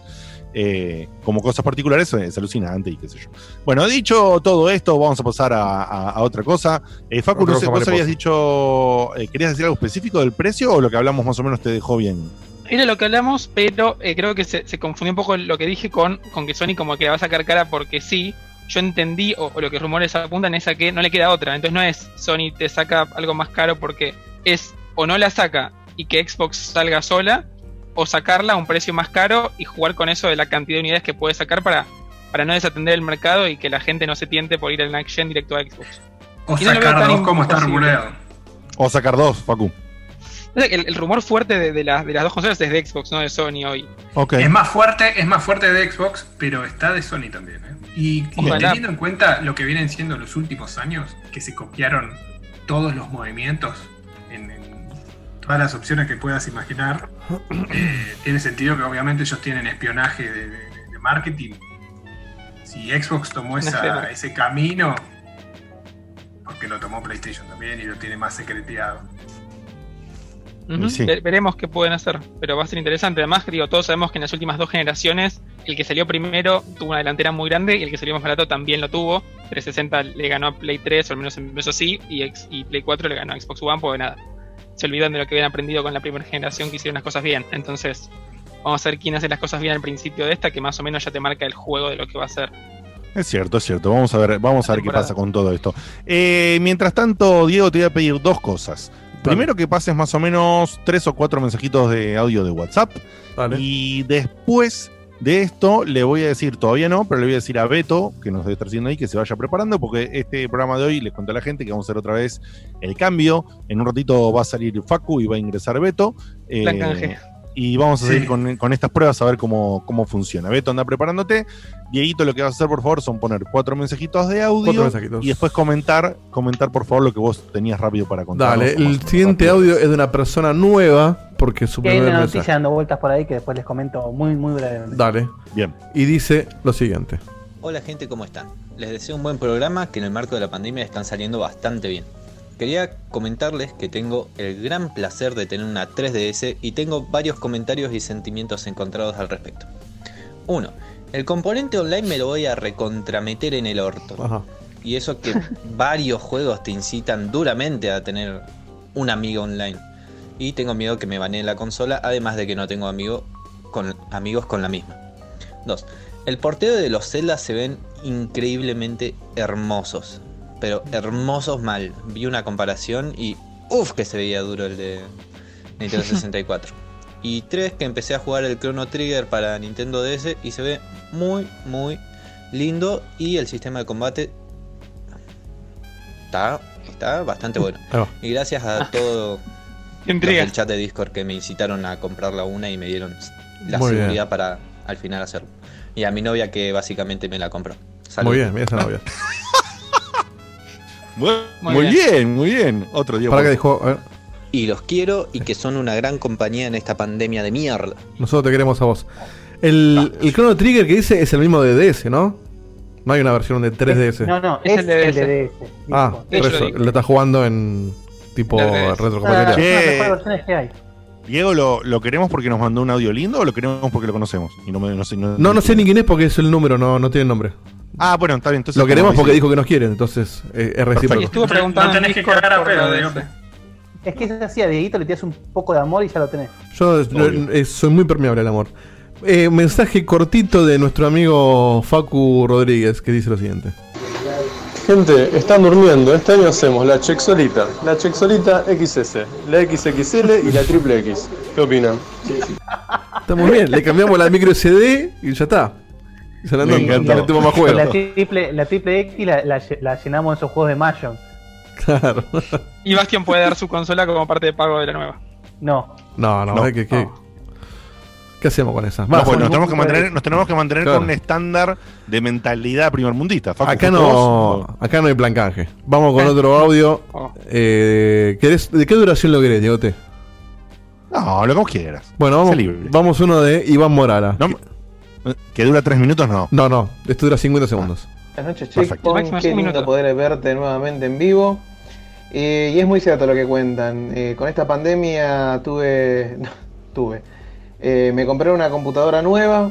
Este, porque la situación en el departamento con mi hermano no daba para más en tener una computadora. Dije, se va toda la que lo parió y se dio. Eh, lo que sí, estoy a la espera de, de que me den alguna idea para hacer compras, ya sea en Steam o en alguna otra plataforma. Oh, Eh, aproveché el fin de semana todas las rebajas de, de Volver. Si alguien no se bueno, se lo perdió. Pero fuera de eso, ¿qué, qué recomiendan eh, más allá, digamos, del precio? No hay, no hay mucho más de lo que dijo. O sea, aga- agarrar los juegos No, gratis sí, de algo Epic fundamental. y Game Pass. Game Pass y los juegos gratis de Epic. Ahí ya tenés para, para tirar para el techo. Sí. Si tenés una computadora nueva, Game Pass, juegos gratis de Epic. Arrancá por ahí que con eso ya tenés para un buen rato. Y después, cuando, cuando te cansaste de lo que tenés disponible por ahí dando vueltas de eso, ves que te compras. Pero no, con un sí, Game en Pass. en- con Game Pass tenés acá hasta que termine el año, básicamente. Sí, No, y, no es una locura. y a cada una rato le agregan una cosas. Es, es hermoso. Vamos con uno más de Como of Rage 4 el día 1. sí. Lautaro Kamimura, que dice lo siguiente. Otro tema con la nueva generación es que mm, si Xbox te dice que va a seguir sacando todo para Xbox One, es importantísimo, porque entonces vos seguís jugando por un tiempo Xbox One, tranqui, y en un par de años, cuando baja la nueva, chau, te compras la nueva y no tenés que volver a comprar los juegos, según lo que dijo Xbox. Es el negocio perfecto. Tenés los mismos juegos, los vas a jugar mejor en la nueva generación y listo. Dentro de un par de años, precios más baratos. Eso. En Discord soy el Wachi. Saludos. El guachi. Es el equivalente a cambiar la placa de video en tu PC. Es exactamente lo mismo cambiar la placa de video en la PC. No, perdí la cuenta de cuántos audios puse. No sé, ponete uno más. Pongo uno más. Tengo uno de 4 segundos del, del de la 3DS, a ver qué dice que yo recién. Soy Fernando Bolsón y cambié de chip, por eso el nuevo número. Ah, ahí está. Y vamos con Maco Pacheco, que lo queremos mucho y manda lo siguiente. Salud, eh, checkpointers de allá. Eh, acá les habla Marco Pacheco, desde Posadas Misiones, a orillitas del Paraná, dibujando, eh, escuchándolos a ustedes y nada, pasándola lindo. Para los que somos sedentarios y laburamos en casa y más los dibujantes, la verdad que todo esto no cambió mucho la realidad, nuestra realidad cotidiana, digamos. Así que, pero nada, sabemos que hay mucha gente pasándola mal y ustedes son una gran ayuda para toda esa gente que se siente sola. Así que abrazote doble para ustedes. Qué lindo mensaje. Oh, muchas gracias, Maquito. Bueno, quedaron un par, pero si querés los dejamos para El tipo después. que transpira amor, que No, no es una cosa de loco, es una cosa. Aparte tuve el placer de darle un abrazote cuando me fue a ver al teatro, cuando había teatro en el país todavía. Eh, sí. Y, y fue muy lindo, fue muy lindo. Fue un abrazo así emotivo y sí, sí, con significado, como corresponde Sí. cuando. Como, como deberían persona- ser los abrazos. Sí, como deberían ser los abrazos, tal cual. Cerramos Eh, el segmento con lo- una- esta noticia chiquita y con y dos cosas, tu noticia próxima. chiquita y un comentario que tiene Diego. Sí. Dale. Dale. Eh, bueno, paso yo. ¿Tenés el video a mano, Dieguito? No sé cuál es el. Dejaste en el documento, El ¿no? de la planilla, mi amor. Sí, pero tengo 8000 videos. Ah, el de. No, Y el único que dice Guille, sí. El que dice. Guille. Guille, Guille. Arruinando. No hay sí, nada que- no hay el nada que diga. Guille acá, Sí, ¿eh? justamente. Perdón, todavía lo estoy viendo yo, pero en la planilla no veo nada que diga Guille. Che, en la planilla no hay ninguno que dice Guille Posta, ¿eh? No sé, bueno. ¿Qué pacho? Yo No sé, a ver. Eh, eh, arrancá vos, Dieguito, con lo tuyo. Yo te paso por WhatsApp lo del video. Dale. Es verdad. Eh, cortito, eh, ¿algu- ¿alguna vez le- les habrá pasado a los que juegan en celular o a los que no por ahí no juegan pero se la pasan scrolleando en redes sociales? ¿Vieron alguna vez la, la publicidad de esos jueguitos que tenés que ir tirando los, los como los palitos para que pasen cosas y siempre se, se muere el chaboncito? Sí. Sí. ¿Alguna vez cliqueaste en eso a ver cómo es el juego? No, No. no, me da mucha curiosidad esto ahora. Bien, yo tampoco, hasta que un día quise probarlo y me di cuenta que el juego ese no tenía nada que ver con lo que mostraba la publicidad.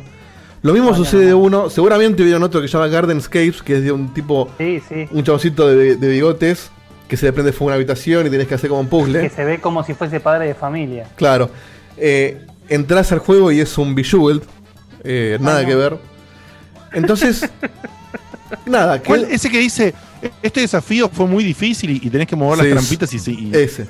Bueno, nada ¿Y eso, y no, eso, ¿Es un Visual? ¿No es ese juego? No, pero ese no es un visual. Ahora te voy a mostrar lo que es ese. Pero el, muero, hay uno que es un chabón que parece un mayordomo, que, que se parece... eh, Sí, sí, sí. Son situaciones tipo puzzle donde, bueno, le das la manguera y el chabón apaga el coso, pero se le rompe otra cosa.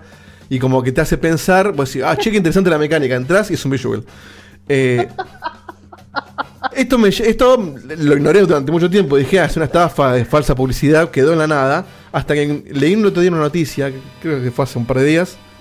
eh, y dije, se le va a contar a los chicos de Checkpoint, pero después me di cuenta, toda esta explicación que iba a tener que hacer, dije, la cuento en el programa, así de paso más divertido. Obvio. Este, Por supuesto. esta sección te ahorra el spam, se llama, dice Carlos Fernández. Bueno, salió una noticia. Primero te voy a mostrar cómo es, cómo es el juego, el de las. Pará, Sí. pero no, Ah, no tenés. ah, no tenés pará, el- para mostrar el aviso? Primero no, ¿no? Sí, pero ustedes no lo van a estar viendo, claro, pues yo no les, no les dejé el link. Yo estoy, Bueno. yo estoy viendo acá, tengo el programita en adelante. Bueno, cuestión que el, el, el Hero Wars, que es ese de, de, de rescatar a la princesa y tirar los, los palitos, es un juego que se ve. Yo encontré un video acá de una persona que, que, que muestra cómo, cómo se ve el juego realmente, porque le, le llama la atención la diferencia.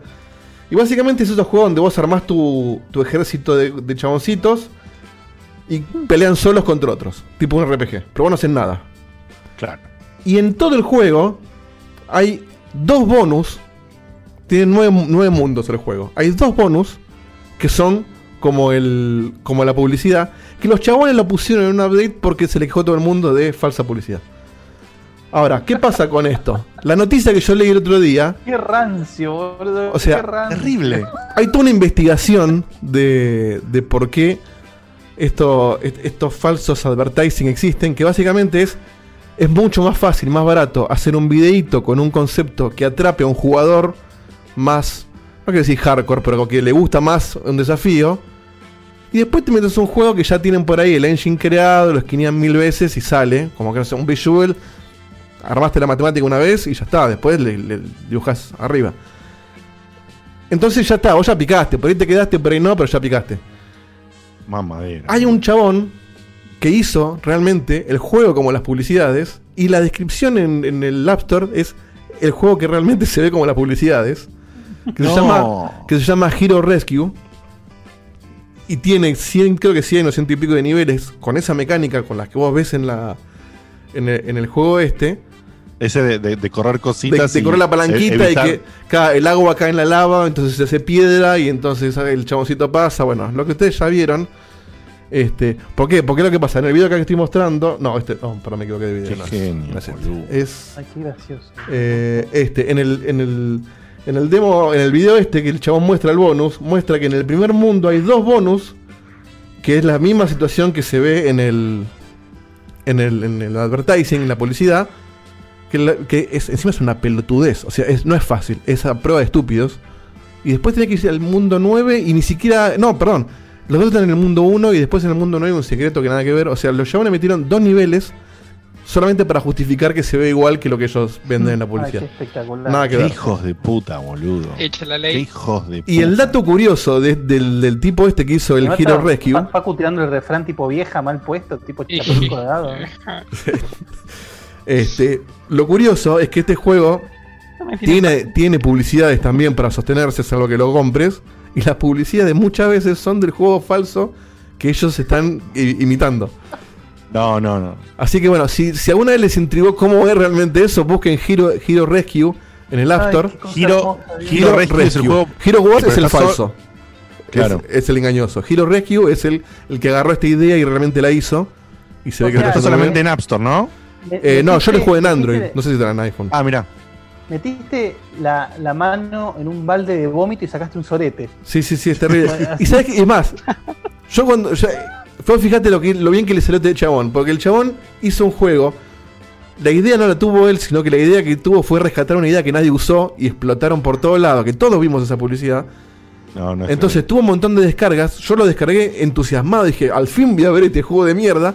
Y al tercer nivel me aburrí, porque no hay mucho para hacer que tirar la palanquita. Ahora, es muy terrible, eh, eh, hermano, que te entusiasmes con eso y estés tan flojo con el Final Fantasy. ¿eh? No, no, no, esto fue una investigación. Yo No tengo tiempo para yo jugar. no, yo no juego en celular, yo no juego en celular. O Es sea, gratis, ¿eh? cuando, cuando voy a cagar un rato largo, me juega una boludez. Y el otro día, eh, no sé, en un, en un esqueroleo al pedo, vi la noticia de que decía: alguien finalmente hizo el juego de esas publicidades falsas. Y ahí me metí.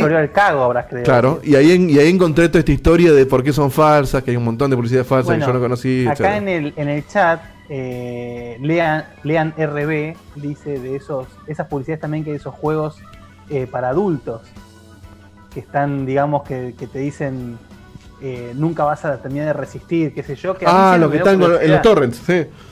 Claro, cuando vas a los torrents, que los torrents nos bancan de porno desde siempre, digamos, han Sí, hecho sí, estas publicidades que realmente te da curiosidades, No, porque no puede ser un juego, no hay chance. de que No, un no. No hay chance que sea un ¿Pero juego. qué es? ¿Es una estafa? Eh, no sé, si alguien me puede...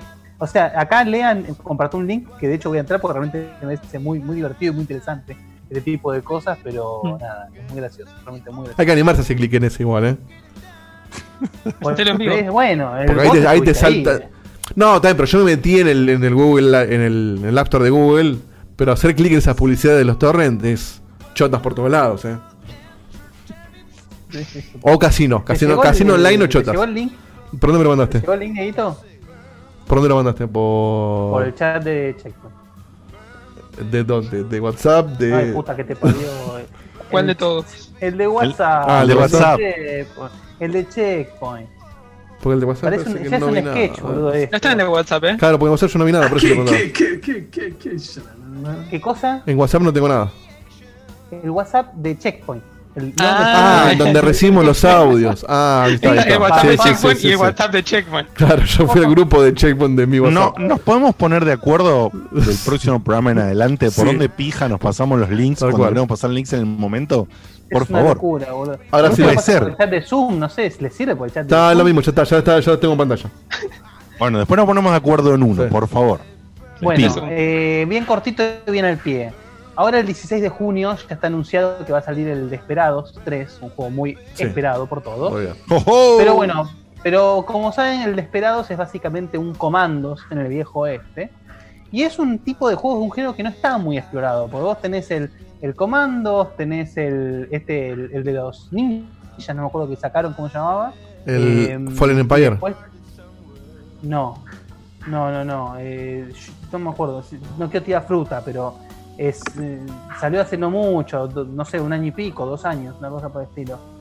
Que son los juegos tipo comandos, digamos, que, Sí. ya- ya- el- que son de ese estilo muy particular. Son juegos de táctica en realidad, porque es táctica eso. Claro, que no es por táctica y estrategia, pero manejás a las, a las unidades y qué sé yo. Bueno, eh, lo que estamos viendo en pantalla es un juego de ese estilo de Peaky Blinders, que se anunció, eh, no me acuerdo si ayer o hoy, que la verdad que yo, no, o sea, la, la serie me interesa muchísimo, pero no, he visto, no la he visto todavía. Yo tampoco, la tengo ahí Eh, para pero aún así el juego me llama mucho, mucho la atención. Mirá. Porque nada, Shadow Tactics me dicen Blaze of the Show acá en el, en el chat. Es, Ese es el que yo decía Shadow Tactics. el Shadow Tactics. Eh, este es de Peaky Blinders, no sé que la premisa de la serie ya es muy interesante. El juego, la verdad, que me parece espectacular. No tiene fecha todavía, pero sería un golazo que saliese antes del Desperados, como para, bueno, más o menos aplacar un poco el hambre del asunto. para que Y salga- para que no se lo coma de esperado, justamente porque tiene Sí, mucho porque más si sale nombre. A la fecha del Desperados, posta, el Desperados lo, lo- Sí. lo va a mear desde arriba. Pero sería muy interesante que esto salga ahora en breve porque se ve muy, pero muy bueno.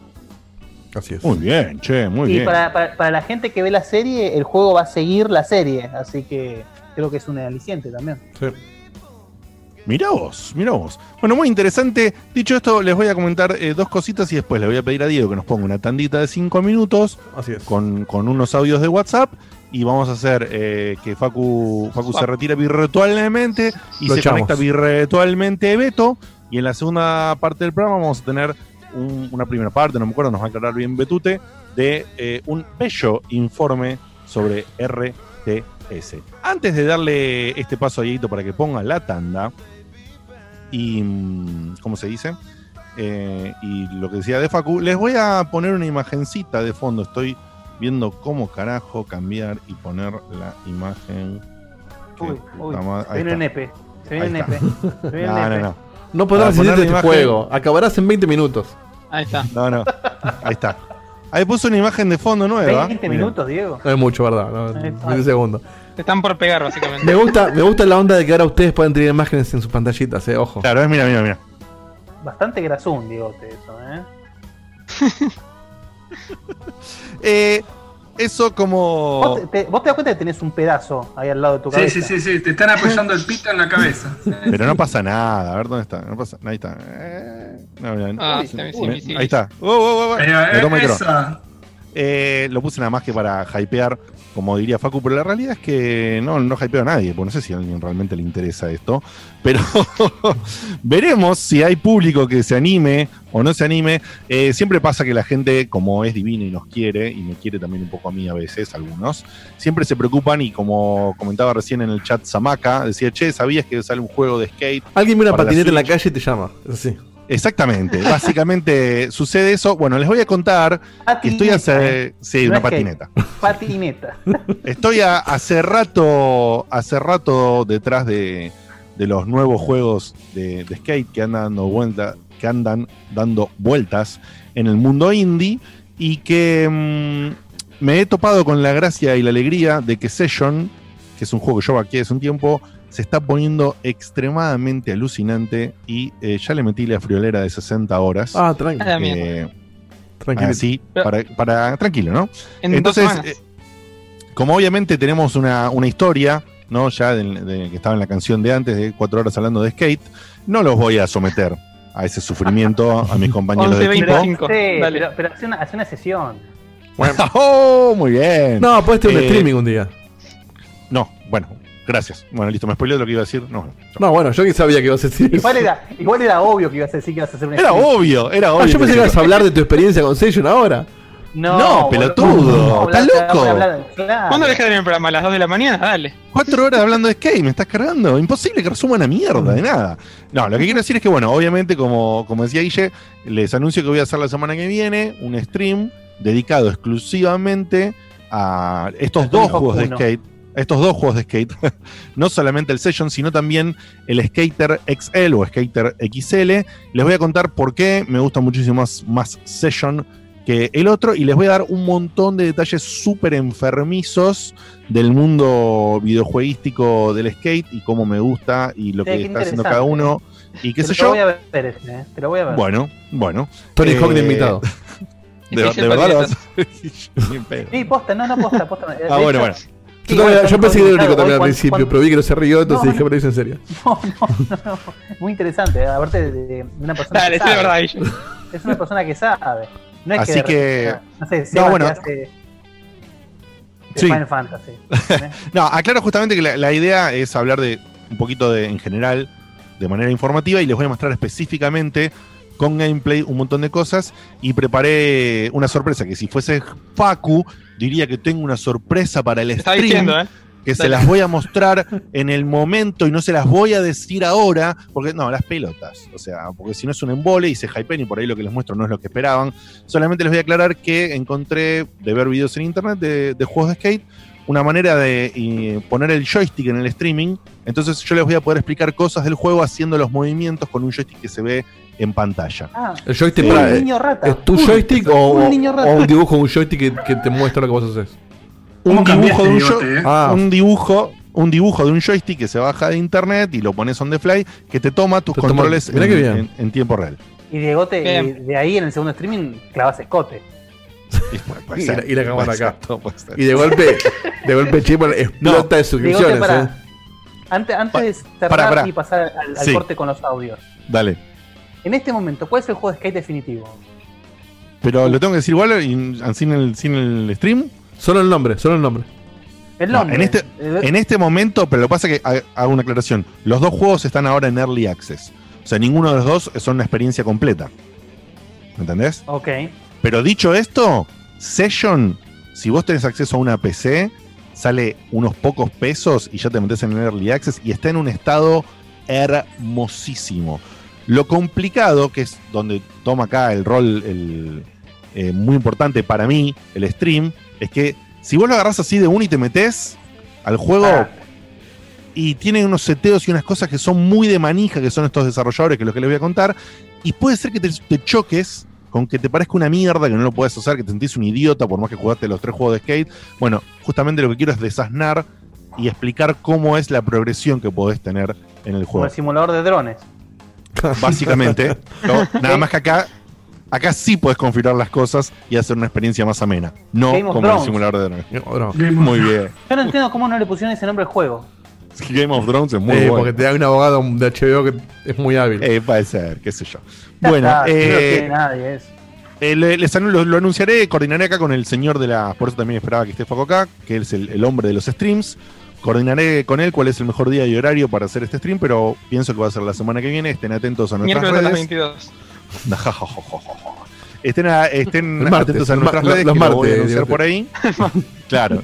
Y, y espero, bueno, que se acerquen y sepan que, por supuesto, que va a ser súper nerdo, recontra nerdo de- del tema y los voy a.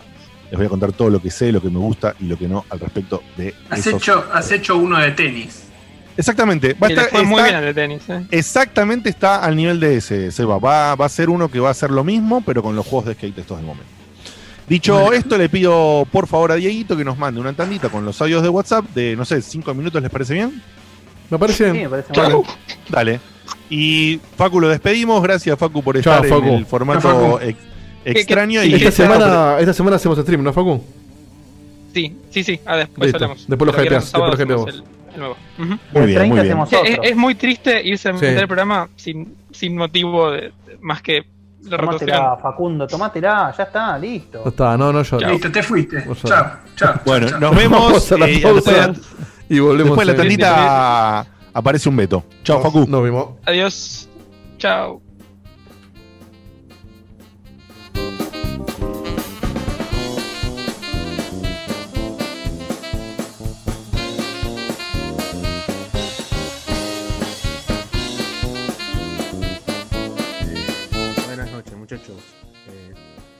Retomando un minuto el tema del dólar.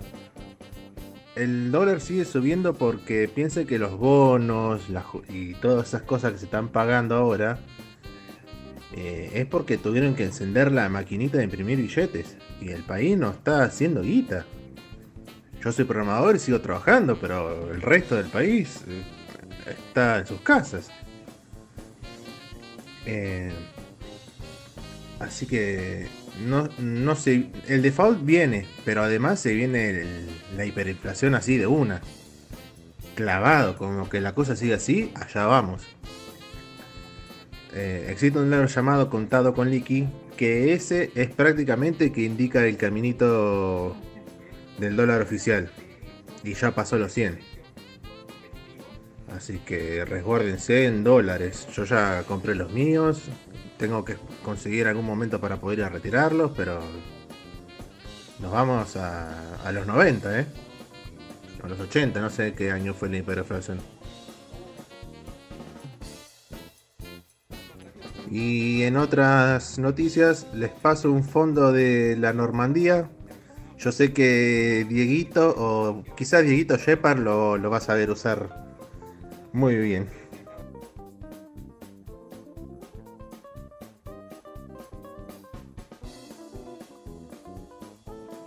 ¿Cómo anda muchachos? Acá Santi Ro de los que de Nintendo en Belgrano. Les mando un abrazo grande, la verdad que en estas épocas de encierro y de no poder hacer muchas cosas, eh, acá forma parte de la mesa Checkpointera, es un, gran evento, un highlight de, la semana y a uno lo pone muy contento, la verdad que, que hablando de noticias este, que lo ponen uno contento, no sé si lo hablaron, pero el Animal Crossing vendió 5 millones de unidades eh, y es el juego que más unidades vendió eh, digitales eh, en la historia del traqueo de, que, que llevan este tipo de, cosas, superando al Black Ops 3. Y también eh, en Estados Unidos vendió más por el, por NPD, ¿no? que vendió más que cualquier juego de Zelda y Mario desde la historia, desde que están traqueando las, las ventas del título. allá en Estados Unidos, ¿no? Así que la verdad que un monstruo enorme, uno se caga de risa de ese juego, pero la verdad que es un hitazo. Increíble que el, que el COVID haya ayudado a, a que esto sea realidad, ¿no? Este, que no se hubiese pasado si no estaría esa situación, realmente. Y el Final Fantasy VII Remake eh, vendió y shipeó 3,5 millones de unidades, la verdad también que, que un hitazo hermoso y fantástico. Un saludo. Buenas noches, checkpointers. Acá estoy haciendo unos sanguchitos para ir a verlos dentro de un ratito. Y les mandaba este mensaje, bueno, para saludarlos. Espero que tengan un buen programa. Y porque, bueno, la semana pasada no pude estar en el vivo, así que llegué un poco tarde a la, a la charla sobre aprendizajes y, videojuegos. Bueno, contarles un poquito también de que yo también aprendí inglés, reglas de deportes, me encantaba el jueguito de softball de- del Sega, de hecho jugué al softball un año, dos, no me acuerdo. Gracias a eso eh, jugué handball, bueno, hice varios deportes y, los viciaba también. Y una de las cosas que les quería comentar es que también justo la semana pasada, cuando hicieron ese programa, eh, en Twitter, al menos en mi Twitter, una de las cosas que más estaba hablando era de la candidatura de, de Pichot, el ex capitán de, los Pumas, que se postuló a presidente de la Unión Mundial de Rugby. Y bueno, se preguntarán por qué les cuento esto. Resulta que en su manifiesto explica todos los cambios que quiere hacer en el rugby, por qué deberían votarlo, este, en uno de los puntos, creo que es el 5 o sexto punto, dice, y, y es una de las cosas en las que más habló durante su campaña, que es muy necesario crear un videojuego de rugby que sea decente, ya que no hay un buen juego de rugby desde los 90, desde la época del OMU, y que básicamente hay un público eh, que después de ver los partidos se queda manija o mucha gente que podría descubrir el deporte gracias a los videojuegos y es algo totalmente necesario que deberían hacer. Y nada, quería preguntarles qué opinan con respecto a eso, si piensan que tiene razón o que nadie le va a dar bola al rugby por más de que hagan un juego buenísimo, si la distribución del juego que salga para Argentina debería tener un DLC de Villa Gesell incluido. Nada, eh, espero que tengan alto programa y me voy a escucharlos. Salud.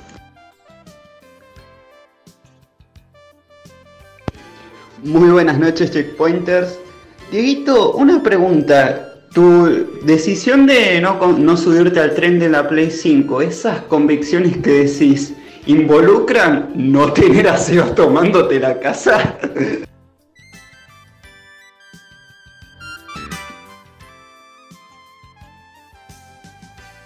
Ok, ok. ¿Ya estamos de vuelta?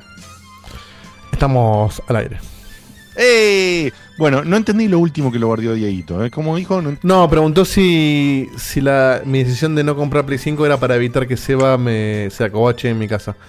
Ah, Eh, no lo había pensado. eh, no es no es un dato menor. Guille, eh. estás, estás muteado, Guille. Estás muteado. No es un, no es un factor menor, pero no, no, la verdad que no. Eh, me puse Muy el fondo de la Normandy que me pasaron por WhatsApp, como decían, así que ahora nos mudamos. Hermoso. Eh, bienvenido, Mr. Betute Hugo Granchetti, eh, el primo y cuántos, cuántos apodos más que el amor, el lord, el rey y qué sé El yo cuántas cosas más te, anda- te anda, te anda diciendo Chuck la gente. ¿Cómo, cómo estás? ¿Cómo va? Muchas gracias. ¿Se me escucha correctamente? Sí, muy bien. Bien, eh, ¿Incorporaste unos auriculares nuevos? Sí, de helicóptero Sí, parece. incorporé, incorporé, sí. Acá arriba está la Es el de, hélice. Jo- el- el de José María Muñoz. sí. Sí, porque los anteriores estaban muy hechos pelota, eh, así que nada. ¿Pero gatillaste unos nuevos? Sí, sí, sí. ¿Cómo ¿Ves que está, estamos cómo está la pandemia? cosas, eh? boludo? Estamos, sí, estamos. Estamos todos comprando, todos y, comprando. la, y la notebook también. y muy la otra tenía como 10 años, ¿viste? ¿Te pusiste una notebook? Sí, estoy en ella ahora. Sí, Ah, sí. sí. Qué bien Patreon, ¿eh? ¿Cómo se pone? De- desvío de fondos. Nada, La nada. venta, la, la venta de esos nudes garparon, ¿eh? Sí, La sí. gente en el chat pone, pone eh, Zetam Karg, pone, en el Zoom pone fondo virtual y a Beto le aparece la casa de él para seleccionar. me encantó, me encantó. Un Grondona medio roto ahí. Eh, uy, mirá qué bueno ese grandona roto. Claro, pasa si se rompe con, con vos. Para, Sí, ya para Sí, Facu, ese- ese- eso será clave, Facu. Ahí está, ahí está. Eh, bueno, Betute. Me gusta, me gusta sin- la llave, la llave de portero de colegio que tiene Beto atrás. Ah, Sí. son, son de, Ah. son de Anto, pero no son llaves de verdad, son las Ah. llaves de, Tiene sentido. De Kingdom de Hearts. Fairy Tail son. ¿La, ¿Las llaves de qué? De Fairy Tail, un anime. Un Ah, manga. mierda. Manga anime, sí. Ah, le pegó un llamado a Facu antes de comprarla, me imagino. Bueno. Sí, Eh, la compró en Mercado Imen. se fue Paco, pero quedó Nombre de programa, nombre de programa.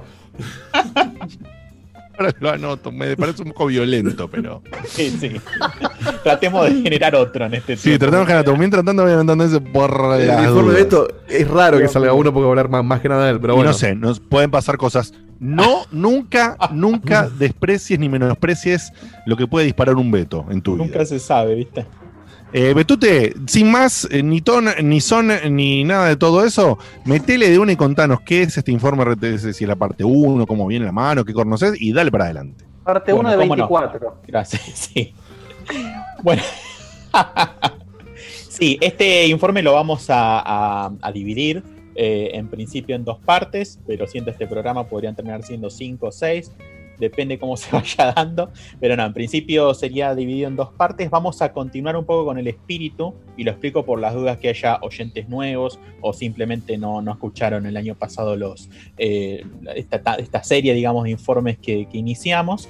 Eh, estamos haciendo una, una- un- una serie de informes sobre géneros en general, que lo hemos así bautizado entre nos como cuestión de género, y mm, habíamos este, arrancado ya hace tres, cuatro informes con un gran género que tiene a su vez adentro subgéneros, que es el gran género de estrategia, ¿no? Dentro de lo que uno dice estrategia, eh, uno se encuentra con un este océano de, de posibilidades, digamos, ¿no? Y de variantes. Ya habíamos Claro. visto géneros como los de administración, eh, como los 4X, como el nicho ese de Grand Strategy, como los juegos, por ejemplo, de Paradox. Y eh, ya del año pasado estábamos un poco eh, facuando, hypeando lo que es este el subgénero, quizás uno de los más populares que tienen, para mí es el más popular, lejos, que es el de los real-time strategy, ¿sí? es decir, estrategia en tiempo real.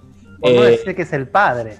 es el, exactamente, es el padre. Si cuando uno piensa en juego de estrategia, es muy probable que lo primero que se le venga a la mente es un juego de este subgénero, ¿no? El de RTS.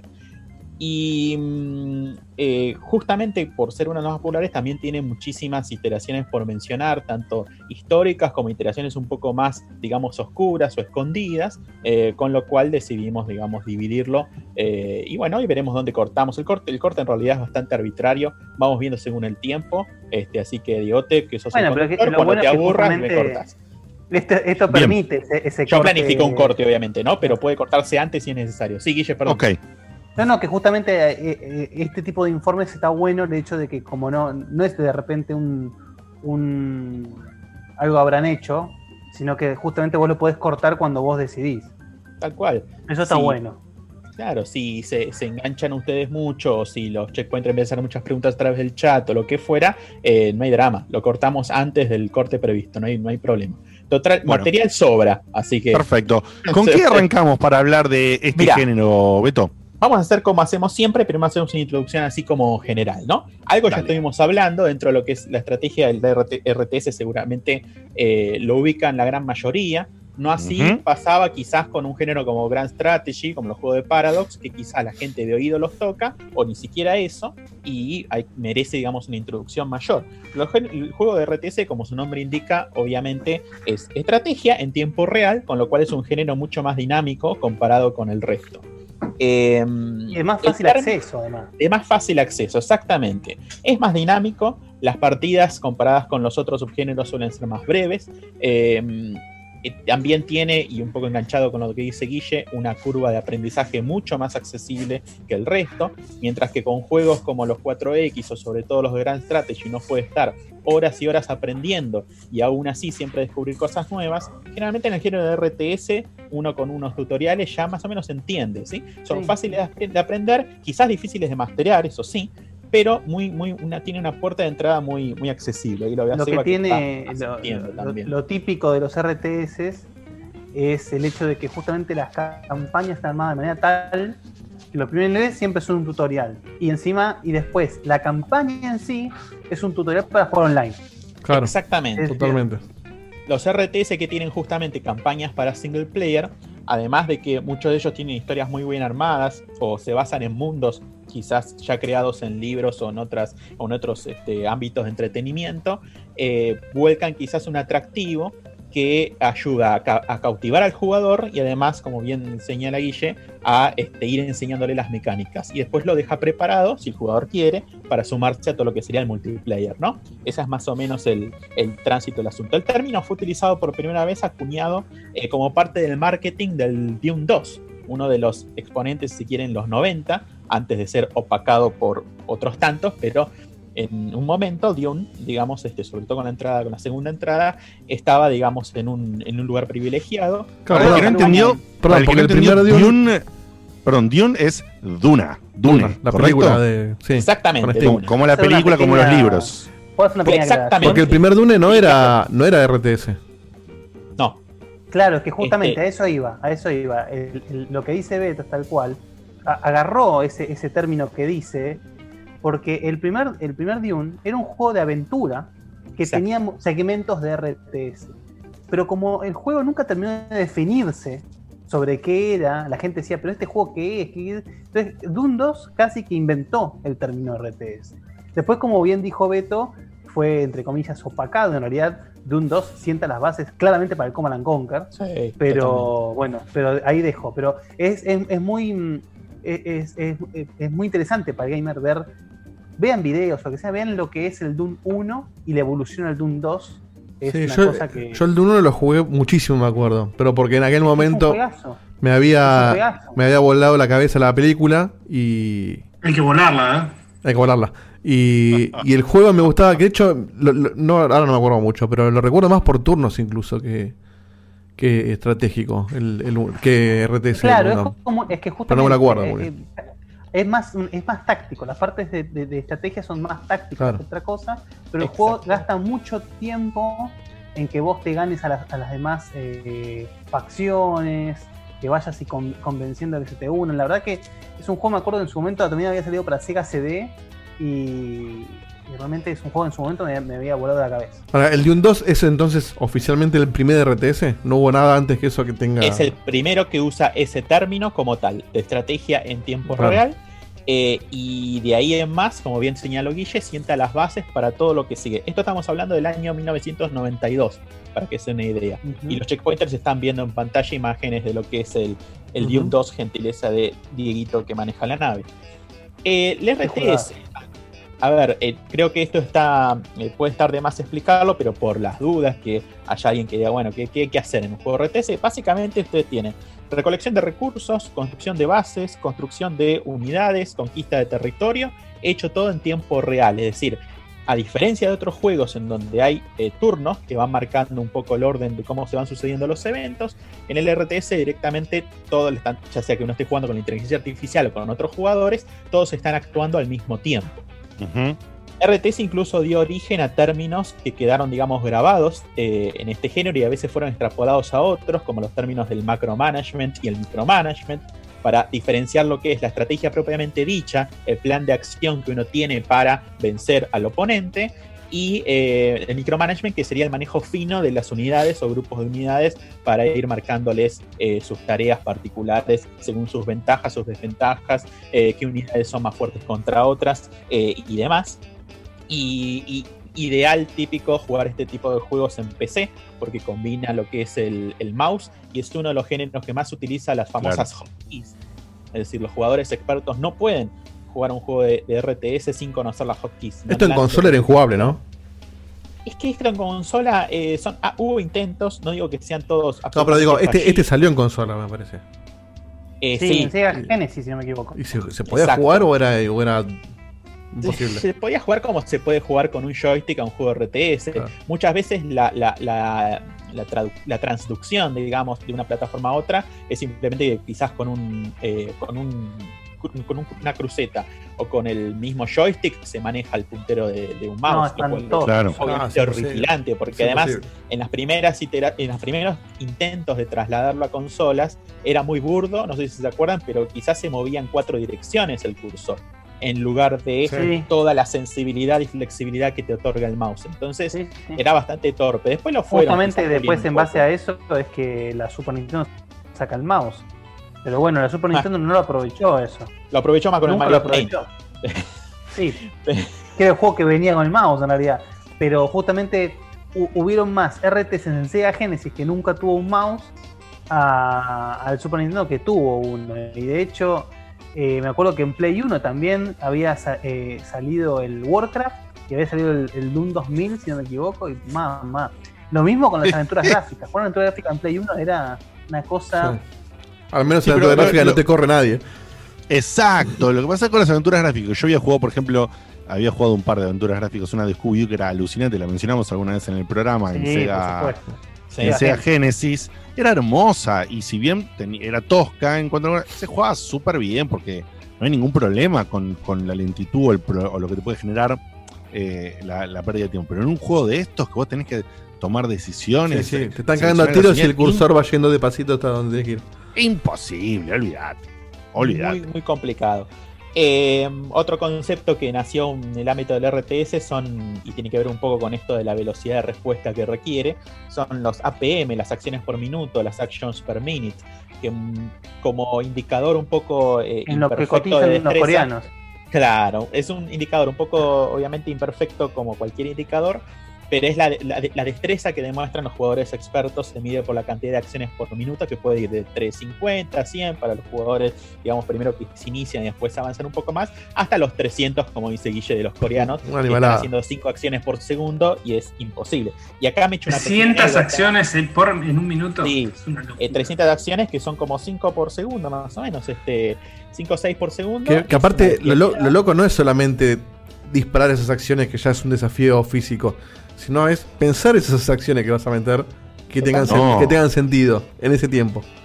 Totalmente, es así. Yo cuento una pequeña anécdota. Yo tengo un amigo cuyo hermano, en una, en una época, digamos, de los años 2000 más o menos, eh, jugaba, digamos, en eh, forma bastante experta en competiciones, digamos, a nivel nacional, al Age of Empires. Y una vez me acuerdo que fui a la casa de mi amigo y estaba el hermano eh, justamente jugando una partida de verdad online contra otros jugadores en un torneito.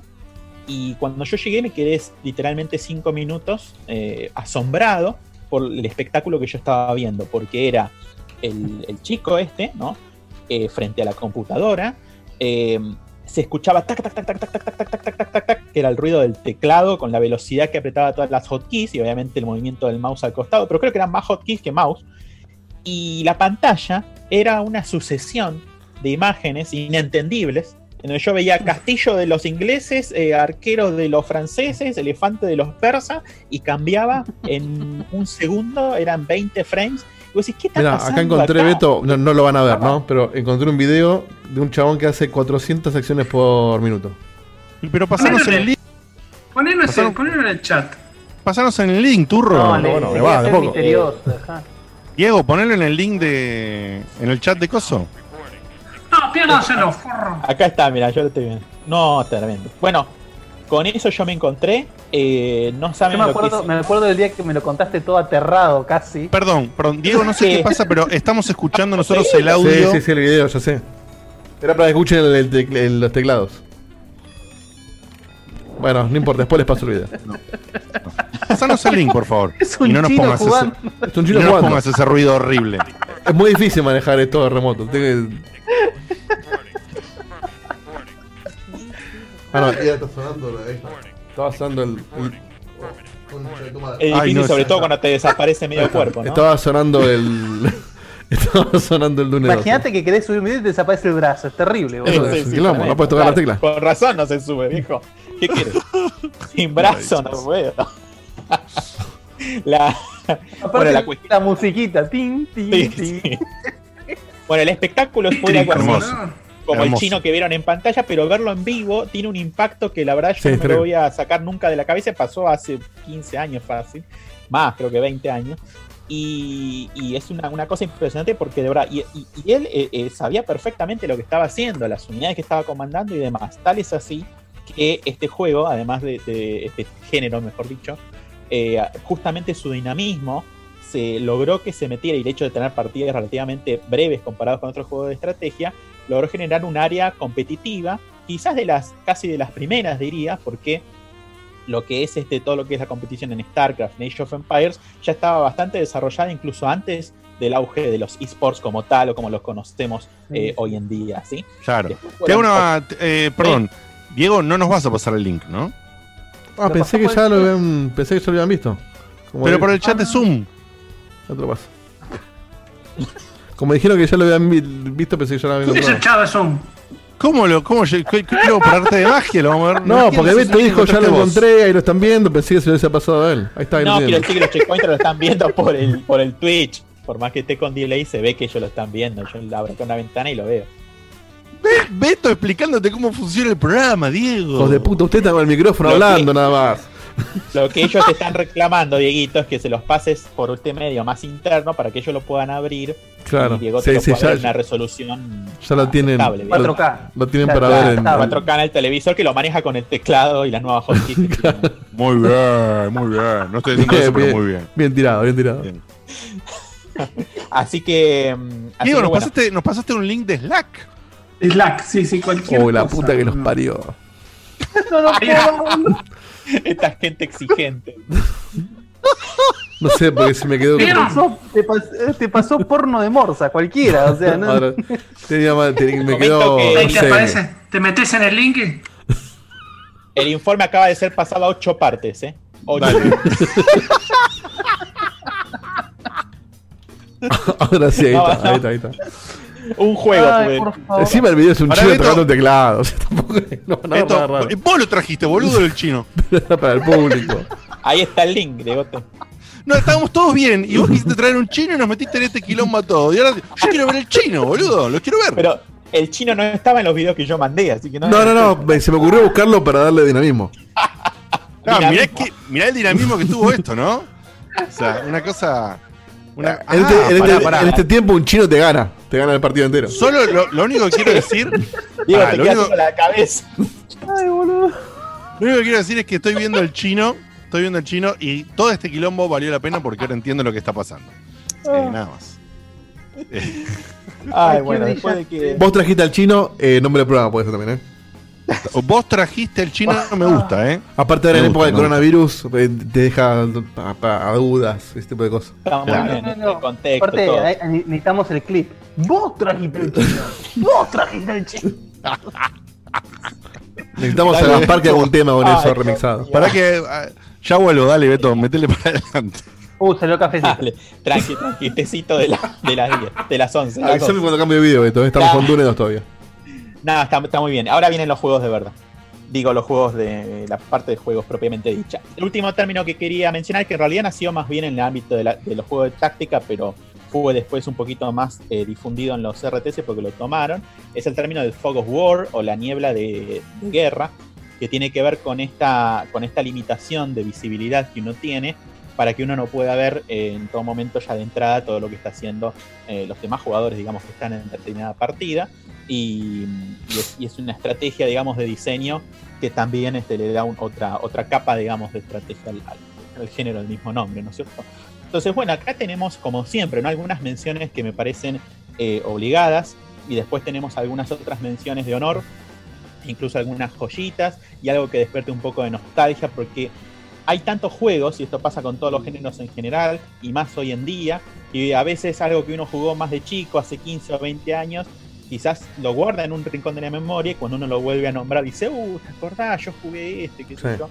Así que vamos a tratar de traer, como hacemos siempre, algunas este, cuestiones para que este, ustedes ahí también eh, eh, me ayuden, es Evita, eh, todo, va, ¿no? Este, que, sé, que son los que han jugado este, este género, Dieguito incluso también. Guille quizás no tanto, pero también siempre me ha acompañado porque yo siempre rompí la guinda con este tipo de cosas, como, che, mira esto, qué sé yo, eh, me chupa un voto cuando el Mortal Kombat, bueno, pero mira que tiene está bueno. Y después se enganchaba, ¿eh?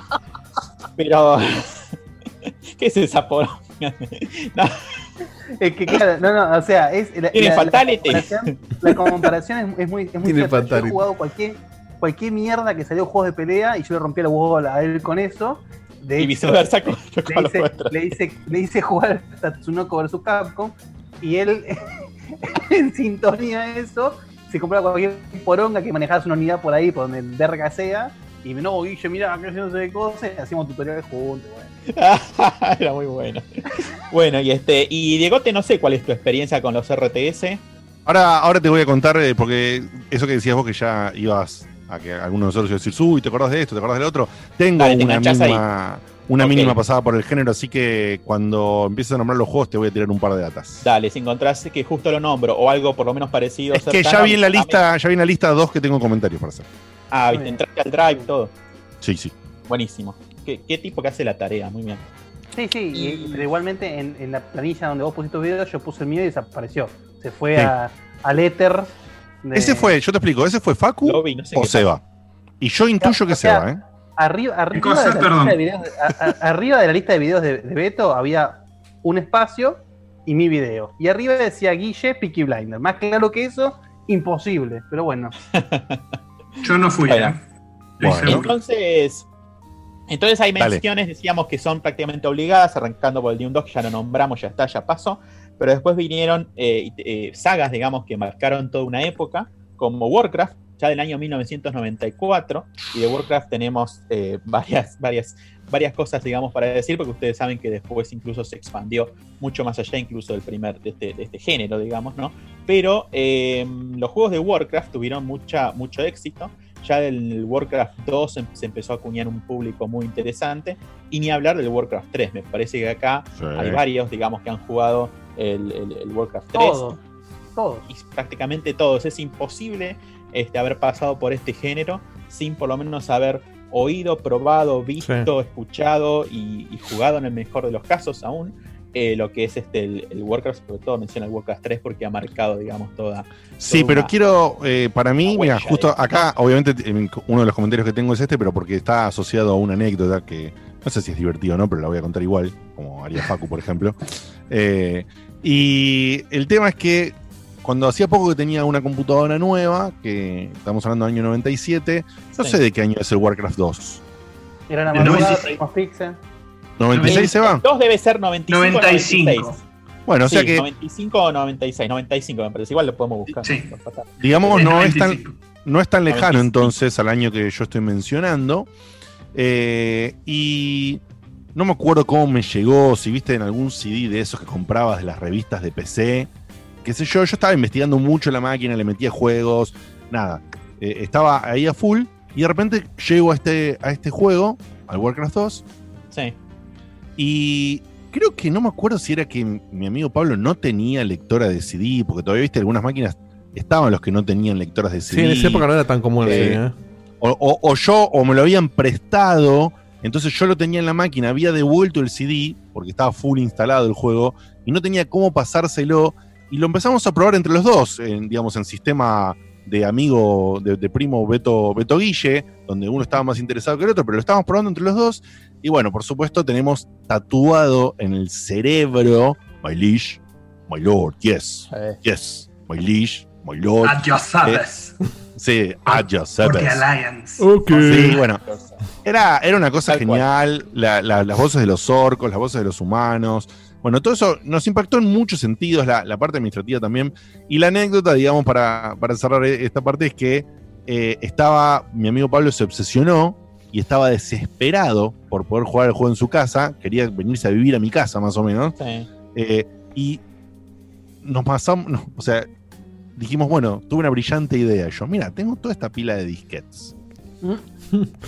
Lo hacemos un RAR en 25 partes, o, no, o no me acuerdo cuántas partes me dio el RAR que ocupaba el juego, y lo llevamos a tu casa y todo va a salir bien. Eh, Era una bueno, carretilla, no. lo llevaba. No pasó. Nada salió bien. Nada. no salió nada bien. Creo que eran 14, 14 disquetes o, o- o 18 disquetes que lo particionábamos al RAR. Eh, lo hicimos, copiamos cada partecita del RAR en, en- en- en los disquetes de 1.44 megas. en 1.44 megas.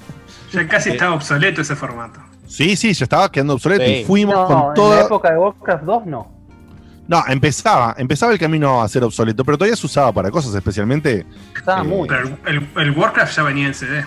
Sí, sí, te estoy diciendo que yo lo había. yo- Originalmente, originalmente Warcraft 2 salió en floppy. Después salió en CD. Claro. Ahí está, mirá. Después salió en CD. Y, y bueno, fuimos, caminábamos las cinco cuadras hasta su casa, empezábamos a pedirle al WinRAR que descomprima, y entonces ponga el disquete 1, ponga el disquete 2, ponga el disquete 3, ponga el disquete 4, y de repente, disco 8, error de lectura. Oh, cuando pasaba eso. No, sí, Ah, sí. Hicimos, no te miento, ¿eh? Hicimos aproximadamente 8 viajes, ida y vuelta hasta mi casa. Pero pará, pará, ¿por qué Eh, ¿no podían probarlo en tu casa antes de volverse? No sé, boludo. No, pará. Lo habíamos hecho. Porque hay ¿Sabés lo seis que viajes que no tienen sentido, si no. No, no, no. Te voy a contar algo que es re de viejo de computadora, de viejo, viejo, viejo, y especialmente de Windows 95. Windows 95 cacheaba la información que vos estabas manejando de una manera, no sé cómo mierda hacía. Entonces vos le hacías la descompresión del disquete y te decía que estaba bien y no estaba bien, porque lo estaba utilizando con la información que tenía en los archivos temporales internos. Entonces no podía probarlo.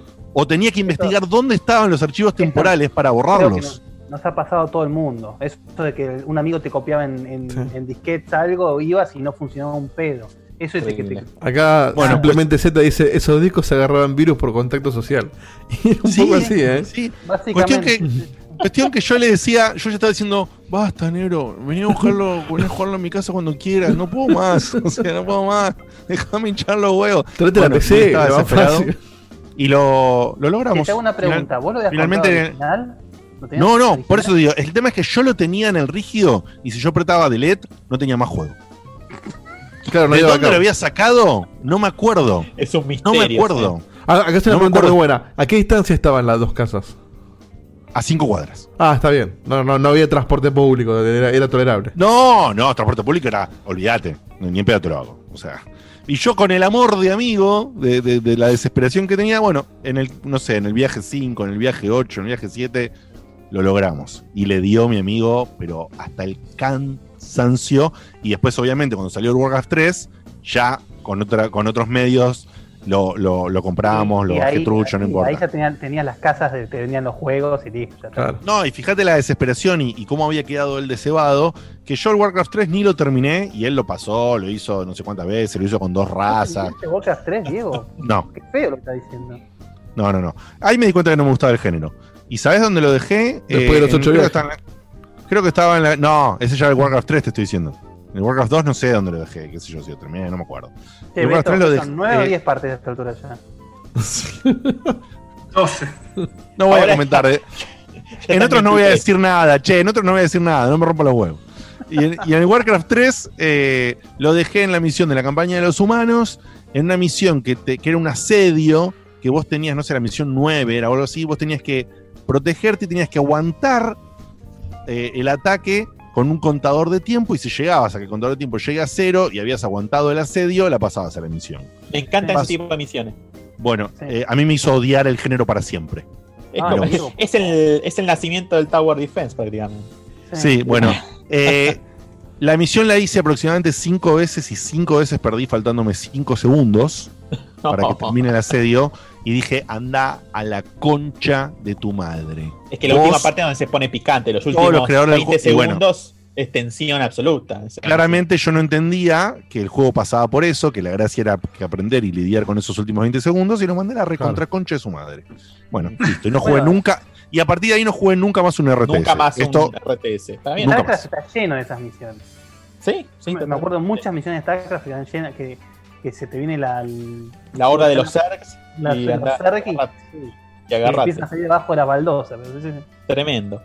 Eh, y ahí nomás, Guille, eh, antes de pasar a este que, que acabas de mencionar, obviamente, pero Guille ya había mencionado en un momento otra gran saga del, del género, que son los Command and Conquer, ¿no? Los Command and Conquer no solo, digamos, es una saga en sí misma, sino que tenía subsagas, es decir, tenía historias eh, y, y- y series de juegos, como por ejemplo Tiberium Wars o Red Alert y la, y la, y la propia, este, el propio Command and Conquer en sí mismo, que fueron teniendo como sus propias iteraciones. Incluso uno se puede perder un poco en esas, en esas ramas, digamos, que fueron saliendo. Pero eh, la verdad que tiene iteraciones muy, muy, muy recordadas. Eh, en otra oportunidad habíamos mencionado, a, digamos, a colación del camino del checkpoint en el año pasado, este tema de que se introdujeron eh, videos grabados con, con personas, digamos, de verdad, que iban desarrollando la historia y eso le daba como un grado de inmersión a un juego de RTS que de otra manera quizás a veces era difícil que tuviera, ¿no? Eh, Está muy bien eso. Muy bien. eso estaba muy bien implementado y la verdad que Lo decís tenía... por Tania, ¿no, Seba? ¿Cómo? Lo decís por Tania, me imagino. Está, está muy bien. Muy bien, todo- estaba muy bien eso, che. Sobre todo, no, no, pero lo digo por, por el tema de, de la imitación de. La imitación, no, no, el actor que hace de, de Stalin, eh, Red Alert, eh, genera escenas fantásticas, no te las olvidas nunca más. Hay, hay escenas que son de verdaderamente Es muy inolvidables. lindo. Este, y, y todo lo que es este Command and Conquer, la verdad que también introdujo muchas, eh, muchas inspiraciones a otras, a otras sagas dentro de este género. Eh, y la verdad que hay juegos que hoy en día de, de Command and Conquer se, todavía se pueden jugar muy muy bien. No digo todos, pero hay unos cuantos que son muy, muy disfrutables. Y mm, eh, desde ya, por supuesto, dos de, los, de, de las sagas, digamos, más renombradas, quizás más reconocidas también, eh, son la de Age of Empires y el StarCraft. Me acuerdo aquella vez Of que fui a, course. a Compu Compras en- en Córdoba y. Paraná, en Córdoba y. Córdoba y Paraná. Entre Paraná, Paraná este, que tenía una entrada y una salida.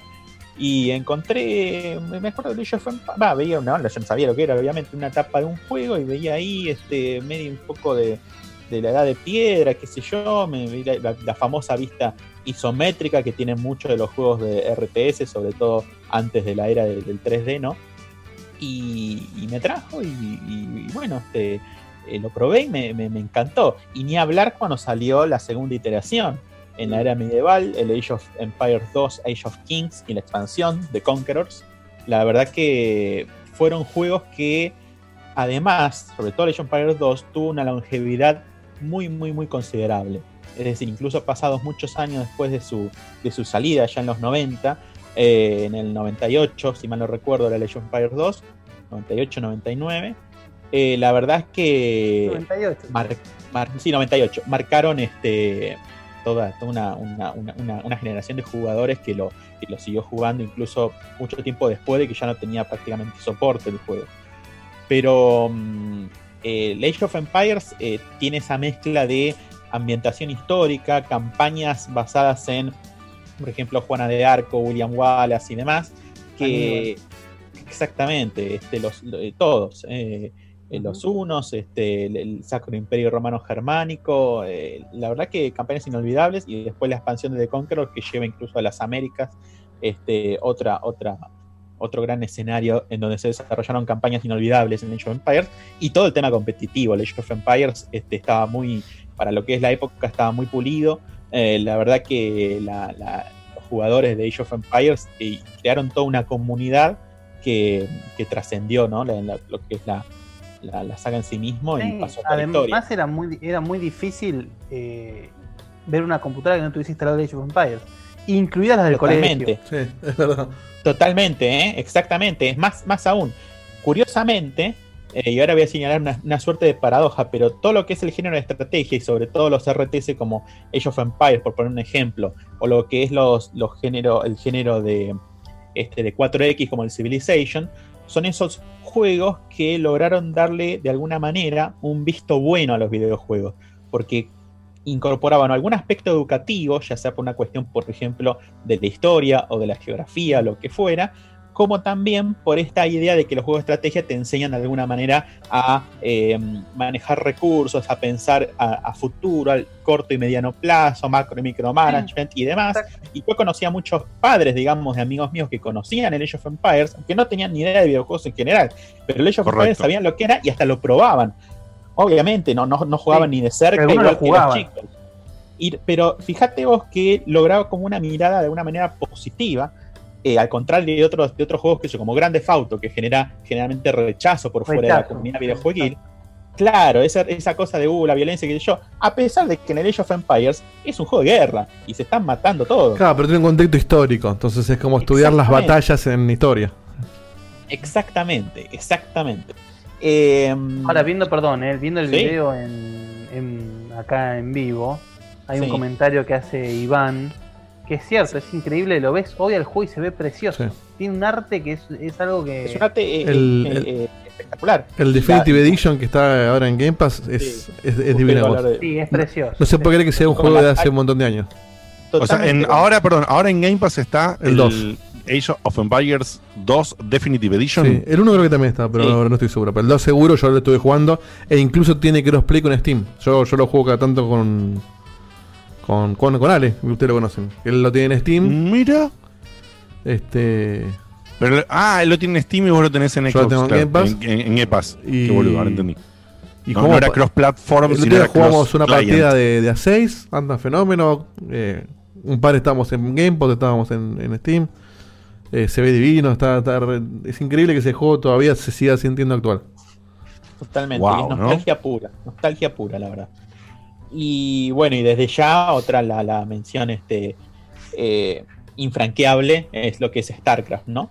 En Sí, época dorada, dorada de Blizzard, eh, StarCraft marcó una, una, una era este, ahí en paralelo con lo que es Age of Empires, e incluso se generaba esa especie como de trifulca, ¿no? Entre los que apoyan más, les gustaba más el Age of Empires, los que les gustaba más StarCraft, pero la verdad que los dos son juegazos y si tienen la oportunidad de jugar los dos, o si no tuvieron la oportunidad de hacerlo en su momento y lo quieren experimentar, la verdad que los dos son juegazos. Y el StarCraft introdujo un fuerte componente de lo que es historia, es decir, es, es- es ra- es raro, no es tan común que en un género Lore. de RTS uno se acuerde, claro, de todo el lore de lo que es, este, en este caso, StarCraft. Creo que incluso ge- gente que no, que no jugó tanto al juego o no, no es tanto el palo de los RTS, conoce la trágica historia de Sarah Kerrigan y- Sí. y, y un personaje que trasciende, digamos, la, este, la- las barreras propias del género, ¿no? Sí, sí. Es cierto lo popular en el. Lo menciono de nuevo, ¿no? A, a mi amigo en el Rush que él le generó en, en- en su mundo a partir del Warcraft 2. Después se alejó de la PC y, y, digamos, se, se perdió de jugar juegos nuevos del género por no tener PC eh, nuevamente. Pero en aquella época, donde hasta, hasta lo que le aguantó la PC, en aquella época, jugó todos los que se le cruzaron por- y destacaba ampliamente de StarCraft, del cual yo sabía un montón de cosas de StarCraft sin haberlo tocado al juego. Eh, porque No, realmente Fue un boom. fue un boom. era muy atractivo. Yo me, a veces nos juntábamos y yo simplemente me sentaba a, a- a compartir lo que él jugaba, ¿no? Y me decía, probá vos", y yo decía, no, no, no tengo ganas, dale vos, que yo entiendo perfectamente lo que está pasando, nada más que no me gusta hacerlo a mí. Claro. Eh, pero, y era muy disfrutable en, en- en- en su campaña, en su historia, lo que había detrás de las razas, los, los Zergs, los humanos, El, el está buenísimo. en particular que levantó Beto, que es el, la, la historia de Kerrigan, eh, es, es terrible porque justamente es un personaje tan entrañable que cuando, le, cuando sucede lo que sucede y encima se convierte en un antagonista, eh, que encima lo que hicieron en el StarCraft 2 es espectacular al el, respecto. el cierre de esa historia estaba muy es bien brillante, realmente. eh, de hecho, para mí es lo mejor de Blizzard. Lejos. Sí.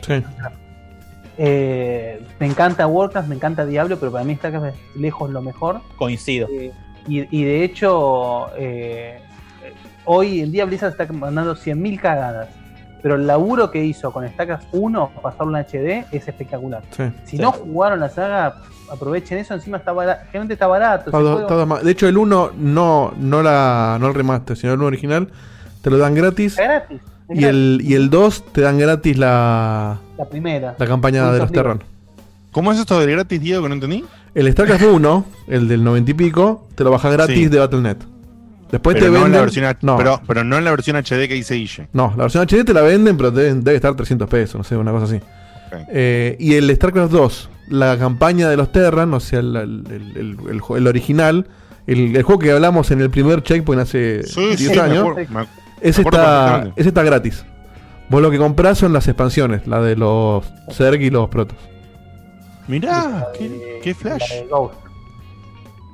Así que si alguien. Guille, fíjate si te acercás, eh, Guille, fíjate si te acercás el micrófono un poquito más. Si alguien no, no probó StarCraft 2, eh, no hay excusa para no hacerlo porque no, no te sale un peso y no está No. incompleto. ¿eh? De hecho, es más, de joda- perdón, el StarCraft 2, el- lo que está gratis es la campaña de los Terran, pero vos podés jugar online con todas las razas. O sea, si es para jugar entre amigos, te haces el juego completo. No, no, creo que no me interesaría nunca jugar entre amigos. Es importante el dato, pero digo. eh, son, Es lo es más un lindo género- que hay. Sí, sí, pero es lo más lindo que hay si te gusta el género. Pero sin embargo, a mí las historias que tenían estos juegos me gustaban. Y, y ese, ese rechazo que me generó en aquel momento, siempre dije algún día, "Eh, tendría que probarlo de nuevo. Por supuesto, entra en la famosa lista de Diegote que nunca hago. eh, que voy metiendo una cosita cada tanto, pero es imposible meter más. Pero me da mucha curiosidad y tener estas Sobre facilidades todo por si ahí, jugás cualquier poronga que haya una patineta. Por supuesto, y le, y le metes 60 horas, ¿no? Hay, Eh, hay mucha diferencia en, en los juegos de estrategia, hay mucha diferencia jugar en LAN que jugar por internet. Muchísimo. Es lo No, mismo para mí. Es un abismo de diferencia. un abismo. eh, la, la experiencia es completamente diferente. Y, ¿Lo hablas a nivel técnico o a nivel social, decís? No, no, a nivel, so- a, nivel social. Ah. Es Sí, social. sí, el juego, obviamente, no va a cambiar. Pero eh, el jugar y La experiencia es una otra. mesa- Sí. Una mesa grande con otras cinco personas. eh, es, es fantástico. Yo todavía no Es puedo que jugar en LAN- Lo, lo que hacíamos Es para perdón. jugar en LAN no tiene sentido. Perdón, es que jugar en LAN, como dice Seba, de alguna manera es como estar jugando con amigos un juego de mesa, pero es un juego virtual en el cual eh, todos los personajes, bueno, los personajes están animados, las secciones están, digamos, es, es como un lo- concepto es- híbrido, es lo mismo ¿no? que- lo que dice Seba es lo mismo que me pasa a mí con un juego de pelea. Claro. A mí me encanta jugar codo a codo, pero no me gusta jugar online. La experiencia es completamente diferente. Es otra cosa. Y, y en los juegos de pelea es todavía peor. Ah, no, casi que es lo mismo porque vos también hay un poquito, un mínimo de lag en los, en los juegos de estrategia y son. Pero más allá del lag. el- Sí, pero el- el lag el en un tema juego de estrategia no te pasa nada. La sal, la sal de eh, boludo y le pegas un codazo, ¿viste? Totalmente. Esas, esas tardes de Ciber con el Age of Empires o con un StarCraft son para. Pero aparte, yo, yo te digo, en, en la mi casa de uno, ¿no? experiencia, en, en mi experiencia cuando hacemos eh, la LAN, que nos llevamos ahora, antes era un quilombo. No, antes, por eso te digo, antes era la época de los Ciber. Claro, teníamos que esperar que alguno tuviera un, un fin de semana y Por- era uno que tenía va- varias, varias PCs en la casa y íbamos y, y hacíamos la LAN. Pero ahora que cada uno tiene la laptop, lo llevas, corre en cualquier lado del juego. Eh, es ir, comerse unas pizzas y después estar cinco horas dándole. Y, por ejemplo, para que te des una idea, eh, como cuando vos reinicias una pelea así al toque, eh, cuando te hacen un rush y reventaron la base de uno, cuando ya lo reventaron a uno de los tres, un hablando de un equipo de tres contra otro, ya no tiene sentido la partida. Ya no- no- nunca jamás le van a ganar dos a tres. Siempre hablando de que más o menos estén en, en las mismas Sí, condiciones. bueno, Entonces yo, vos- he, yo he visto partidas que se han levantado situaciones imposibles. ¿eh? Es muy difícil, tiene, Ah, tiene que es estar muy de. O sea, es justamente el, al que al equipo que le destruyeron el ejército tiene que haber uno que, que destaque demasiado. Y- Yo el último partido de StarCraft 2 que jugué con Ernesto me, me hizo rush con los constructores y me construyó una base al lado de la mía a los 3 minutos claro, de te juego. boludeó, te boludeó, tal cual. Y nunca más eso nunca más jugué al StarCraft con eso. Si, si, si, no, si dura más de, más de media hora la partida, es que se alargó por algo extraño. Porque si no dura los primeros 20 minutos. El que Exactamente. tiene la base, el que tiene la base más débil se Qué raro, y ahí se- qué raro eso porque eh, nunca llegás a construir, por ejemplo, las naves grandes. Nunca. Muchas no, veces no. Diego, no, Diego, no es el Sims. Vos tenés que entender que jugar No, no, RTS. está bien, pero- No es Animal Crossing, boludo. No tenés que a Pero las naves esas Naves, existen. A esto es lo que voy. Existen, hay unidades que existen que nunca llegas a usarlas en competitivo. Porque de repente, si vos te armás una partida gigante, con toda la cantidad de, de, de- de- de- de players que se puede, y decís, bueno, por ejemplo, en el Age of Empires, vamos a jugar desde la primera edad hasta la última. Bueno, ahí de repente tenés todo el tiempo de construir. Pero si además, si, si jugás a lo que dice Seba, no, no hay chance. No, bueno, el, el Age se presta, el Age se presta más a jugar a, a armar la casita. Pero en el StarCraft eh, es, es como dice Seba, o sea, si se extendió es porque están jugando mal. Entonces, si vos jugás bien, hay un montón de unidades que no, no llegás a usar. No, totalmente. Y tampoco es en la campaña nomás. Porque normalmente las mejores estrategias son cuando uno logra hacer un buen reconocimiento, un buen reconnaissance de lo que está haciendo otro y contraatacar con las unidades correspondientes, con lo cual uno se inclina quizás por una línea y tiene que estar preparado, en el mejor de los casos, si uno está jugando contra otro jugador experto, digamos, a hacer un shift hacia otro tipo de unidades, con lo cual, es como vos decís, Dieguito, quizás hay unidades que ni aparecen, pero no solo por el tiempo, sino porque el jugador experto sabe qué construir en qué momento y encima con esa velocidad, como Claro. vieron que lo hacen los coreanos eso, con 400 acciones por minuto, y se están focalizando en ramas y tecnologías de desarrollo que son las que sirven para determinadas circunstancias y no Claro. para otras, ¿no es cierto? Claro, vos vas a, vas a atacar la base de Dieguito y tiene dos soldados, pero todas las maravillas, boludo. así.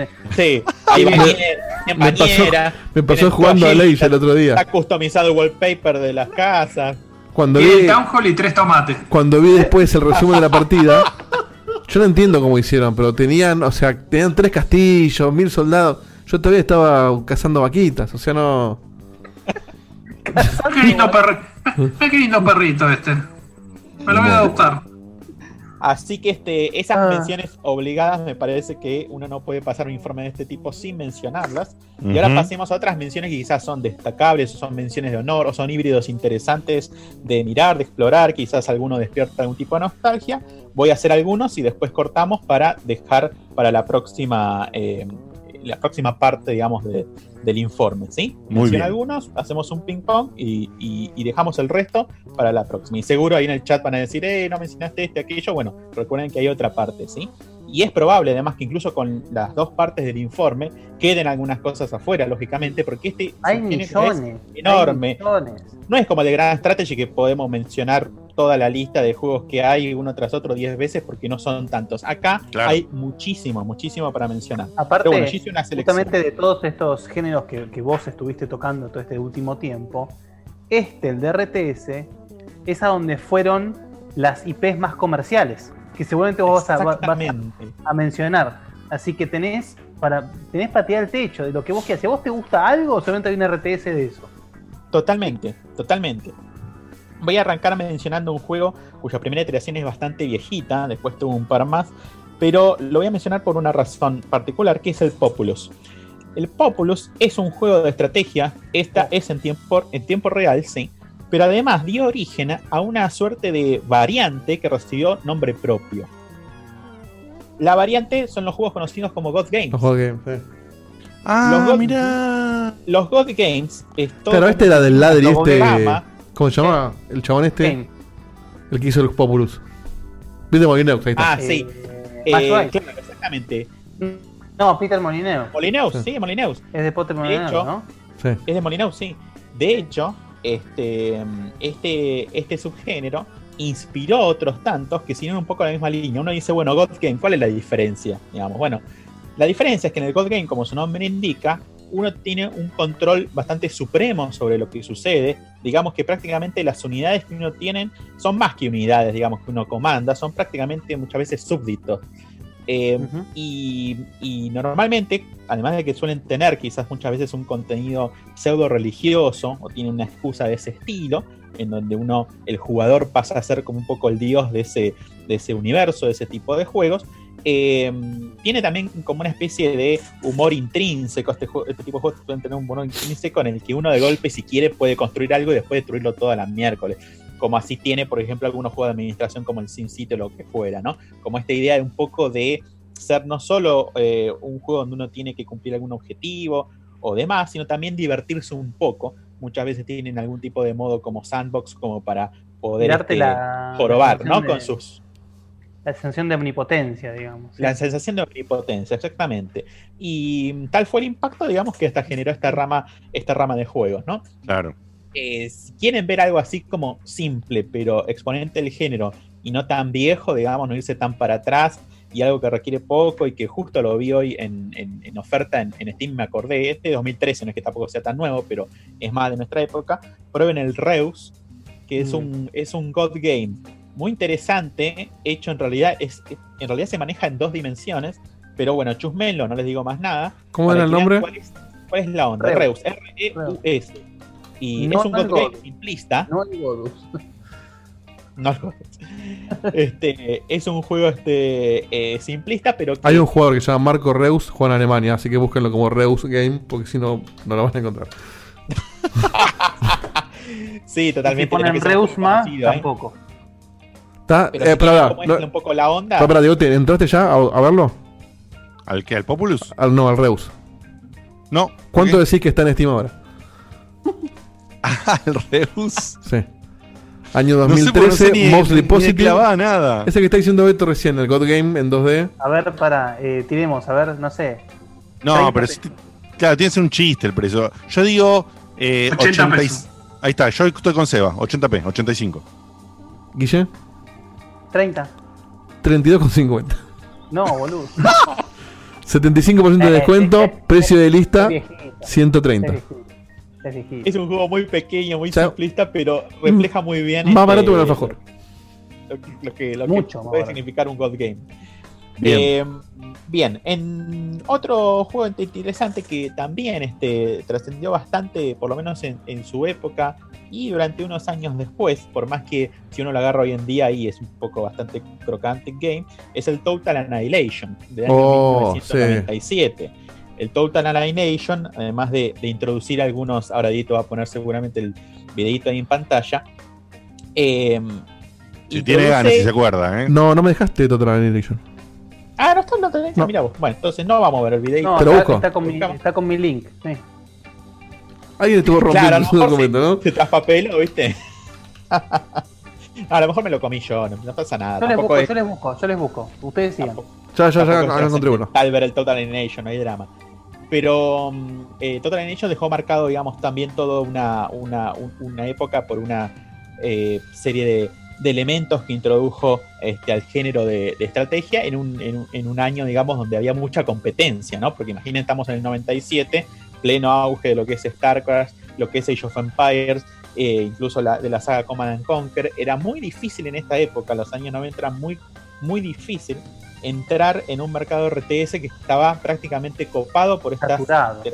Sí. Exactamente. O sea, era lo, que, lo difícil era, era destacar, justamente. era destacar y robarle horas de juego al jugador que estaba jugando a Age of Empires o a StarCraft. No era fácil convencerlo de, che, vení a probar este, ¿no? Y ahí entrábamos encima a finales de los 90, a principios de los 2000, algo que en principio para los RTS fue, bueno, no solo para los RTS, ya lo hemos mencionado en este programa para otros tantos géneros, incluso por fuera de los de estrategia, que es ese salto a las tres dimensiones, ¿no? Y en los RTS hay un problema muy particular con el pasaje a 3D, Claro. que es el tema del manejo de los recursos de la máquina que están fuertemente concentrados en tener que manipular una gran cantidad de gráficos, unidades, movimientos y encima eh, directrices por parte de los jugadores. Hay mucha lógica. Real. Exacto. A ver, una cosa es pasar quizás al, al- al modo, al, al formato 3D, un juego que está pensado para ser jugado en turnos, ¿no? Es decir, no tiene como cierta flexibilidad desde el punto de vista de desarrollo, un poco más de flexibilidad. Y otra cosa es exigirle a la máquina que pase encima todo lo que ya estaba sucediendo en pantalla en los juegos eh, isométricos de antaño, encima pedirle que pase a hacer todo el rendering 3D de esas unidades. Un lío bárbaro, con lo cual tenemos muchas, van a ver que en esa época han salido una cantidad de RTS haciendo el intento del pasaje al 3D y la verdad que algunos son injugables. Que aparte, ¿eh? corregime Beto, porque no, no- no me acuerdo, pero en esta época no había placas de video dedicadas.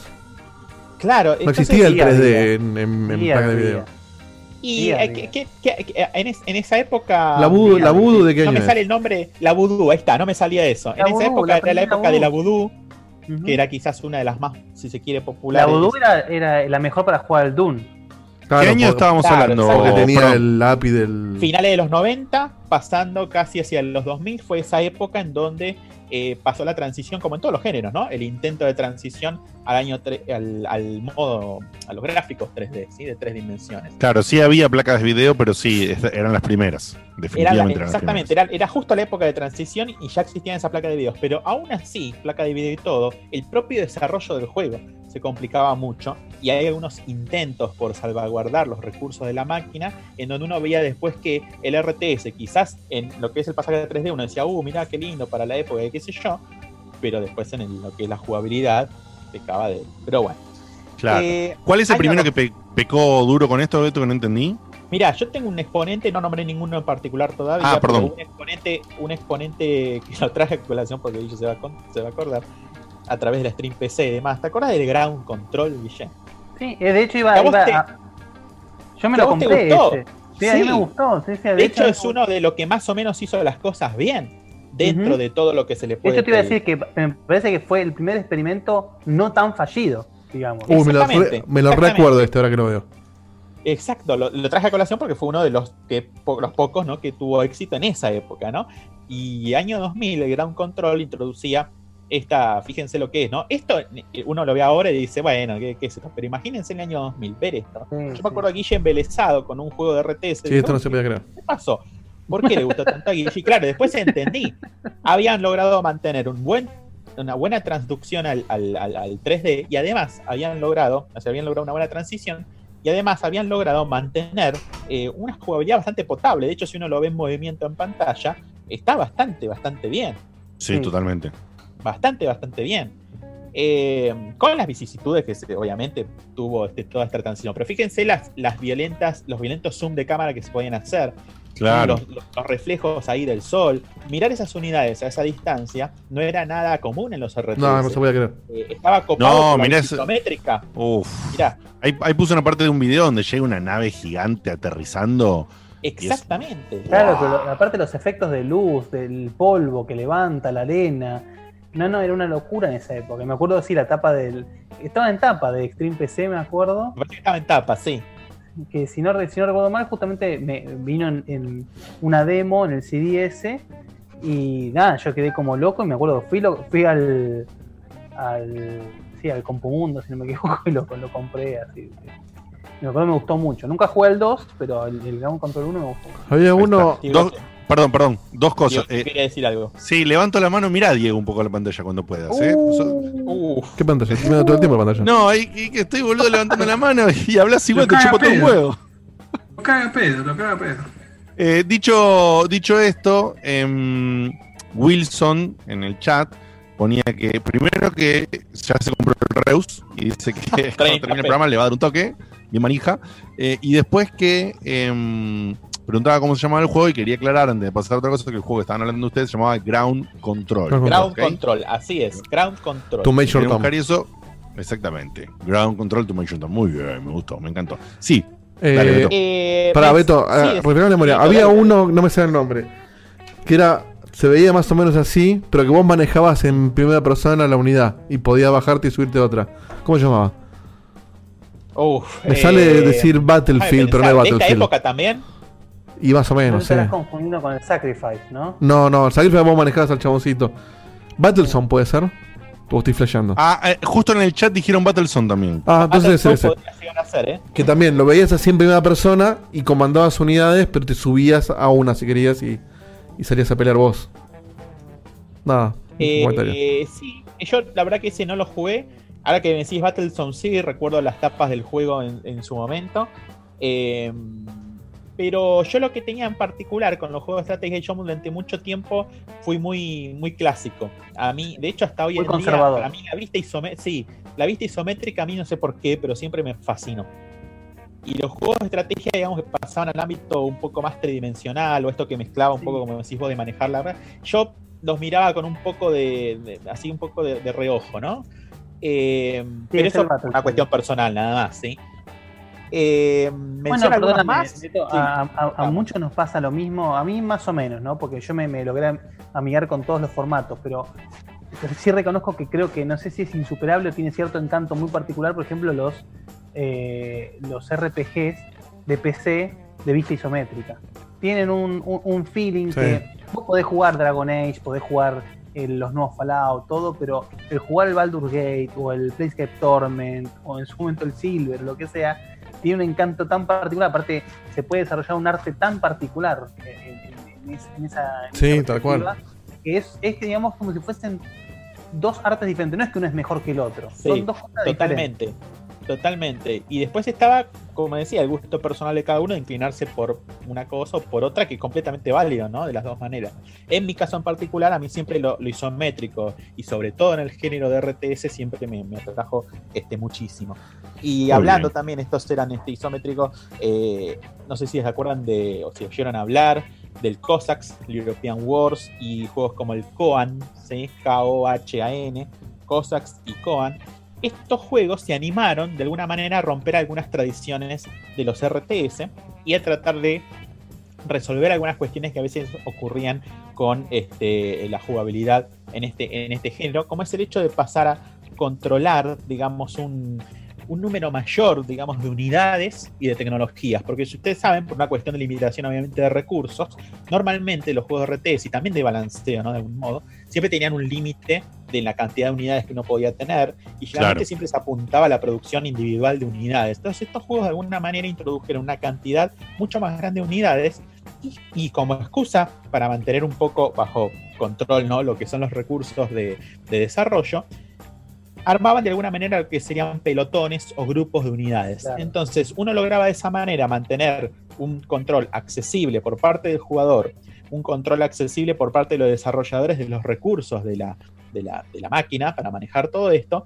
pero lograba un impacto visual de ver muchas más cantidades de unidades Claro. enfrentarse en el campo de batalla, ¿no? Y eso atrajo a muchos al los género. Claro, que finalmente, gracias al desarrollo después de la tecnología y de mucho más recursos, lograron Claro. finalmente los Total War, que ya es como una inmersión total en una guerra, uno se siente que está dentro de la batalla porque cada unidad está luchando con otra eh, y son miles uni- decenas de unidades en pantalla y obviamente un despliegue gráfico este, impresionante, ¿no? Muy Pero claro, en esta época eso todavía no estaba, no estaba desarrollado. Eh, entonces ya a partir del año, esto estamos hablando de 2001, entre 2001 y 2004, ya a partir de esos años, algunos juegos, juegos de estrategia trataron de un poco de eh, romper el molde de algunas tradiciones que se mantenían eh, dentro de lo que es eh, este género. Y me parece un buen momento para Sí. este, hacer un parate acá y dejar todo el resto para eh, lo que es una segunda parte del informe. No vamos a mencionar, incluso ya en el chat se adelantaron y dice, oh, ¿te acordás de ese clon de Age of Empires que estaba en el universo de Star Wars? Sí, lo tengo anotado y lo vamos a mencionar. Sí, escúchame. eh, No podría ser de otra manera. Sí, Betute, para cerrar, justo el Sí. que sigue en la lista, que es Oh, uno te 3D. quedaste. Sí, me lo, me, me lo quedé acá en el ojito. ¿Te ¿Querés parece que que quede para el otro? ¿Querés que, ¿Querés que- que enganche ahí? Nota ansiedad en tu. Sí, sí, porque me gustaría comentarlo, pero si lo vas Dale, a. Lo dejamos, Dale, si lo lo dejamos para el otro, lo mencionamos vamos- Lo mencionamos total, así. eh, no, no vas a aguantar esa ansiedad una semana. No, sí puedo. Sabemos si es la semana que viene. Mirá si en, en- en septiembre. Sí, sí, no me quiero, no me quiero ir porque Dale. eh, en, mi vago, en mi vago intento por regresar a este género con el cual he tenido los encontronazos que les comenté, hubo un juego que por su calidad gráfica para el momento, eh, su diseño de unidades, el planteo que, que te daba, si eras fanático de algo que por ahí eh, Sebastián dijo alguna vez que en este lugar el terror no funciona, ¿no? Eh, eh, estoy hablando obviamente de el espacio. Y en el espacio apareció un juego que me Nadie escucha tus gritos. Sí, sí, me, me- me generó un, un quiebre cerebral, cerebral por el cual me acerqué, creo que por lo mismo que en su momento, como comentó Beto, Guille se acercó al gran control, ¿no? Tecnológicamente, ver todas las unidades de este juego era una demencia, estoy hablando de Home World. Sí, en un espacio Eh, 360 aparte. En un espacio 360 y- Exactamente. y, y me, o sea, me derritió el cerebro.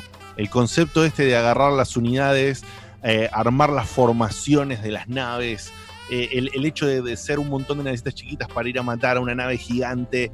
eh, la verdad es que lo jugué muy poco porque creo que esa fue una faceta. No sé qué año sería Homeworld si lo tenemos. eh, a mano por ahí, 99, dice. Primero en 1999 y después Claro. hubo más iteraciones. Estuvo el Homeworld 2 y hace poquito, en 2016, un Homeworld de esos of Karak, que fue como Sí. un. Sí, sí, eh, no, no sé, no me acuerdo bien qué pasó con este juego, por qué no, no- finalmente yo no lo jugué en mi PC o estaba en otra, no sé, o no tenía PC en ese momento, no recuerdo. Sé que lo, lo jugué un rato en lo de un amigo y lo jugamos juntos, eh, o, o lo jugaba él de vuelta, nos turnábamos, qué sé yo, pero no era, no era mi amigo que dije antes, este es de otro amigo. Y me quemó, me quemó el cerebro, no sé por qué, no sé qué es lo que me pasó, si me mareó, cuando, cuando profundizabas un poco en el juego ya me mareó, el concepto de, la profundidad, como decía Diego, el 360 arriba, abajo en el espacio, y lo dejé por eso, no sé, pero sé que me, quedó una fascinación tecno- tecnológica por el juego, ¿no? Este juego tiene esta serie de juegos, ¿no? Eh, sobre todo el primero y el segundo, que son los que toman lugar preponderantemente en el espacio, como dice Diegote. Hay una particularidad, el espacio es complicado para desarrollar un RTS, porque en el espacio, cuando uno tiene, como decía Dieguito, ¿no? este movimiento eh, en 360, y necesitas un despliegue interesante, pero además necesitas algún tipo de control claro para el jugador. De Claro. hecho, la primera vez que uno juega un homeworld, quizás se puede perder un poco, a mí también me pasó, eh, de decir, para, ¿cómo es esto del movimiento vertical de las unidades y, de- y- y- y contrastado con el movimiento horizontal y el giro y las formaciones? Que otorga un nivel de complejidad este, bastante novedoso para la época. Pero una vez que uno le agarraba la mano, la verdad que era un juego, es, un juego muy atractivo, una ambientación muy, muy bien armada. eh, y el tema de tener estas unidades más grandes, además este, el espacio se presta a esto, ¿no? De tener a las, a las, a las naves fragata, a las, a las, a las naves insignia, a las navecitas chiquitas eh, que van y vienen, ¿no? Lograba, digamos, un despliegue en control estratégico que no había sido visto antes eh, dentro de lo que es el género. Y la verdad que Homeworld quedó en el corazón de muchos jugadores, a tal punto que, ya les digo, incluso después de unos cuantos años, en 2016 salió una nueva iteración. Búsquenla, el de of Kara, que salió bastante, Sí. bastante La estamos viendo en pantalla, justo. Ah, eh, eso iba a preguntar. Si hay algún nostálgico como yo que se quedó con la vena y dice, bueno, un día quizás logre vencer esa barrera y sentarme de vuelta a darle una oportunidad a esto. ¿Cuál recomendarías? ¿El 1, Mirá, el 2 o este último? Mirá, cuando salió, yo recomendaría el 1 y el 2, pero te voy a agregar algo interesante. Cuando salió el Deserts of Karak, eh, of Karak, más o menos por esa época, creo que fue prácticamente en simultáneo, un tiempito antes, salieron versiones remasterizadas de Homeworld 1 y 2. Con lo cual yo recomendaría ir a las raíces de Homeworld 1 y 2, pero con estas versiones eh, nuevas que salieron hace relativamente poco, ¿no? Excelente. Excelente. Beto, a ver, apelo a tu memoria, a ver si lo recordás. Porque había uno que yo jugaba mucho con un amigo online. Uh, a ver. En, esa- en la, en la época en donde jugar online era pasarle el IP a tu amigo y hacer punto punto y cruzar los dedos. Sí. Que era también así. Creo que eran, eran en 3D tipo de la época del Total Annihilation, pero don- donde se veía siempre fijo. Que vos manejabas, además de unidades, tenías como un mecha tipo un Gundam, ponele, y que te iban rompiendo las partes. Entonces, si vos le rompías el brazo a, a una unidad de enemiga, podías agarrar el brazo y ponértelo, y como que customizabas los mechas. Y nada, ese detalle me acuerdo que era muy original, pero no puedo acordar ni el nombre. ya sé cuál decís, pero la verdad que no me acuerdo el nombre del juego. Pero ya sé, ya sé cuál decís. Em, ahora seguramente alguien en el chat se acuerda. Si no lo, si no lo buscamos. Metal Fatigue, ahí está. Nunca Metal. ¿eh? Fatigue, ahí está, ahí la tiró Apo. Metal Fatigue, exactamente. Ahí está. Eh, es interesante porque. Era zarpado ese juego. ¿no? Sí. zarpadísimo.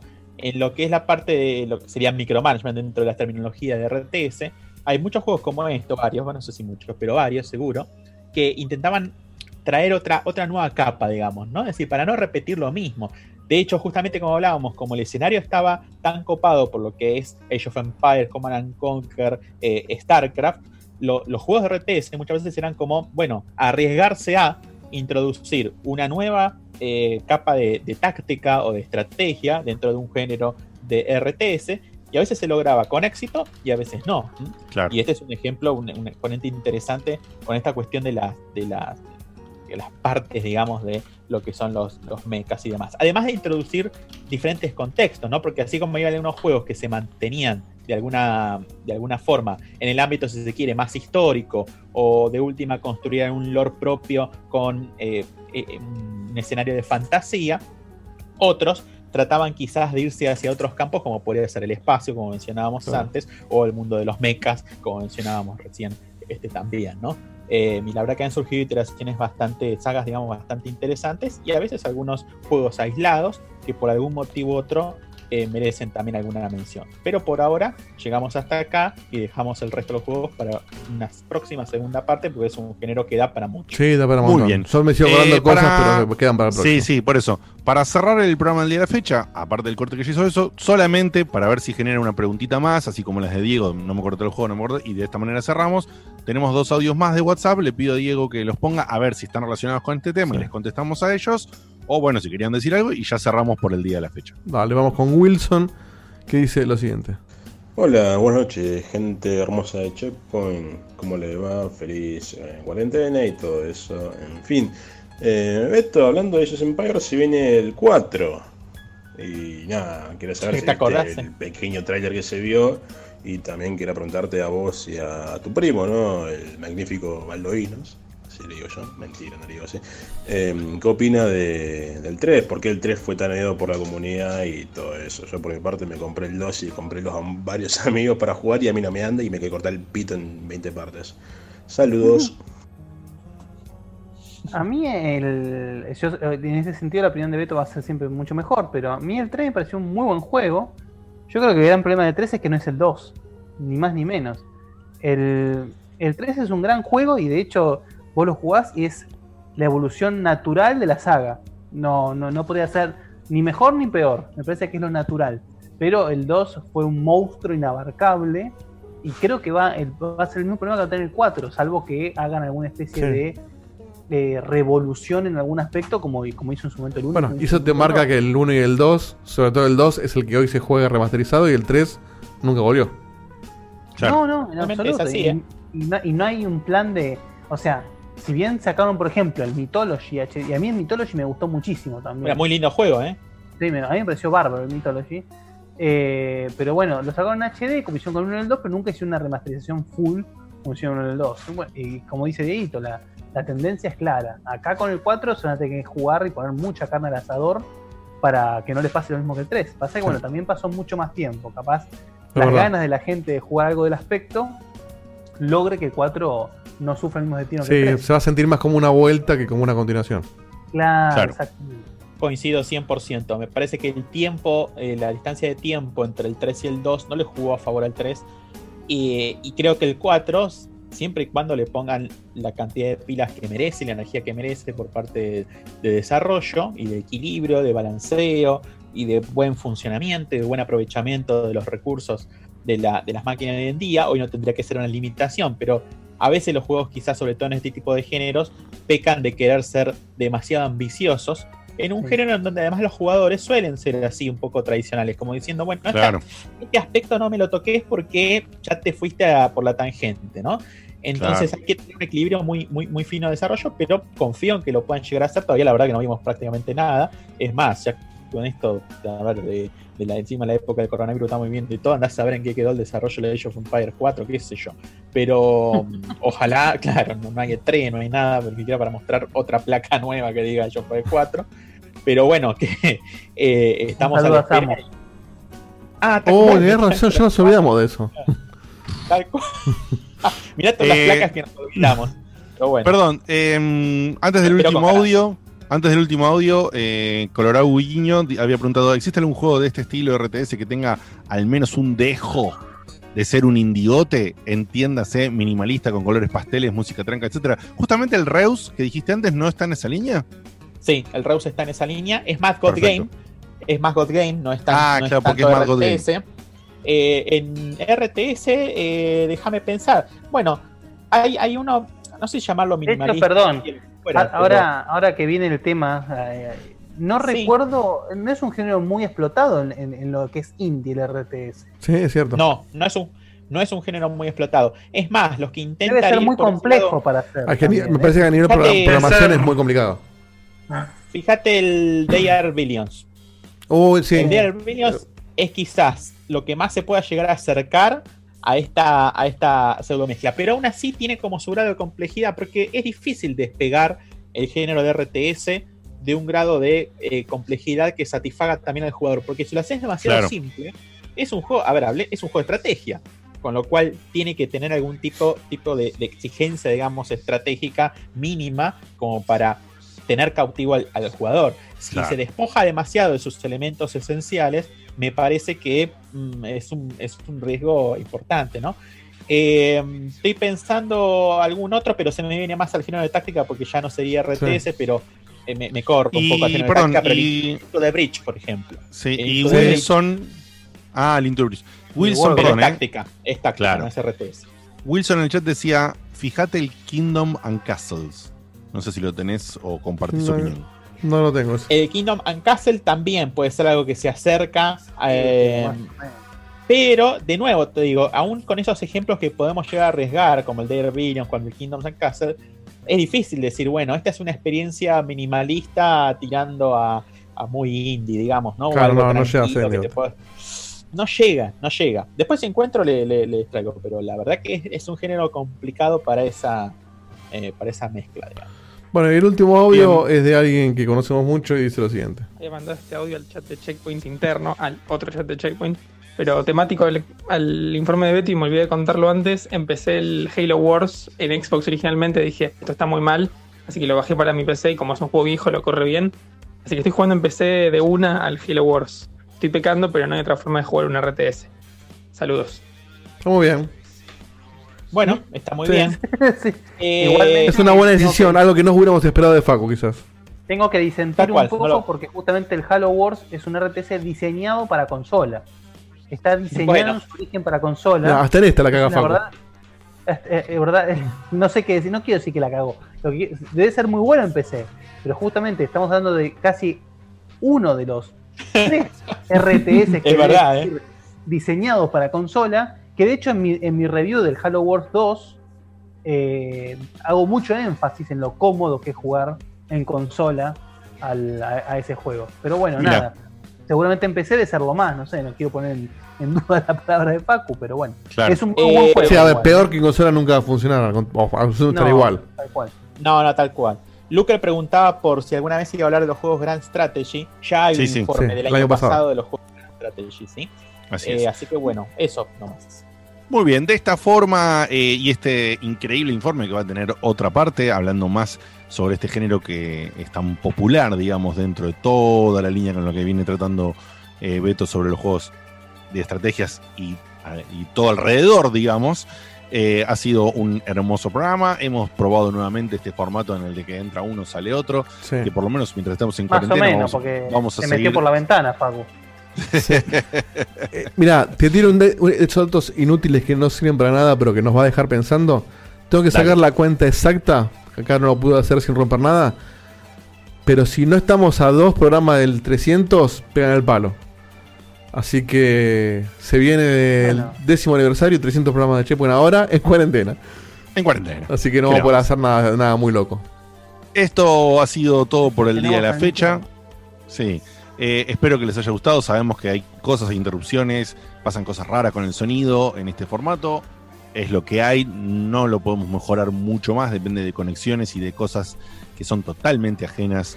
A nosotros tratamos de llevarlo de la mejor manera. Entendemos que no es el mismo dinamismo tal cual, pero esperamos que igual le- les guste lo que sucede. Nosotros tratamos de aprender programa a programa para hacerlo cada vez mejor dentro de las posibilidades que la misma eh, tecnología nos, nos permite.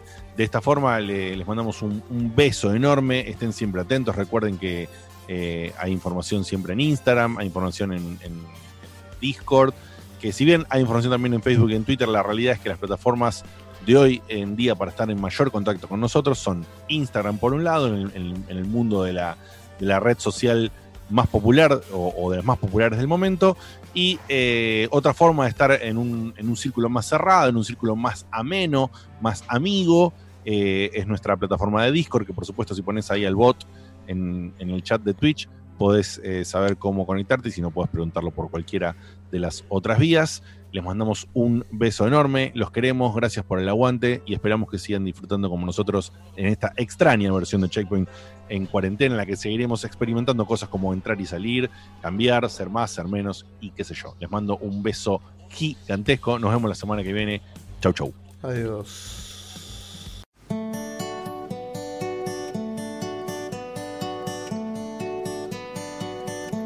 Se acaba el programa. Ya es hora de irnos a dormir. Mañana se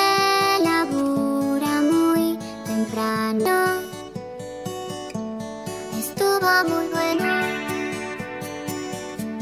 La verdad que la pasé muy bien. Pero ya es tarde y tengo que bañarme e ir a dormir. Pero falta poco, una semana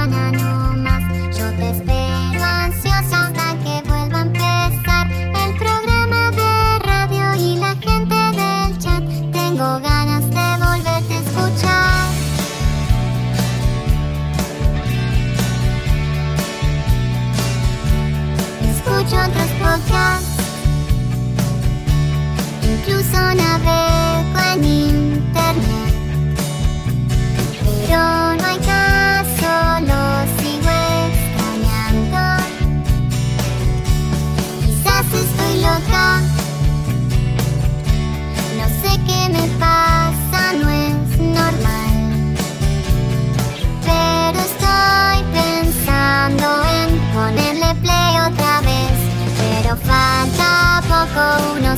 no más. No me aburro nunca, aunque vuelva a escuchar a Diego te hablando cuatro horas de skate. Yo te banco y te vuelvo a escuchar. Desde la página vuelvo a escuchar. En mi teléfono smart vuelvo a escuchar. Le pongo play otra vez a escuchar. Otra vez a escuchar. Carlos Alfredo, ¿quién va a hacer nuestros taxes? Este año nos casamos, nació Carlos Alfredo Jr. Tengo las manos ocupadas con todos estos pañales. No sé qué hacer. Yo sé lo que puedes hacer. ¿Con los pañales? No, con tus taxes. Soy Ángela, tu experta de TurboTax Live. Con tantos cambios últimamente, yo me puedo ocupar de tus taxes de principio a fin. Hacer taxes a veces puede parecer dramático. Por suerte, los expertos bilingües de TurboTax Live te ayudan a obtener el máximo reembolso sabiendo que tus taxes están bien hechos. You do your thing. We've got your taxes. Intuit TurboTax Live. La preparación de taxes y la aplicabilidad de las deducciones varían según el individuo.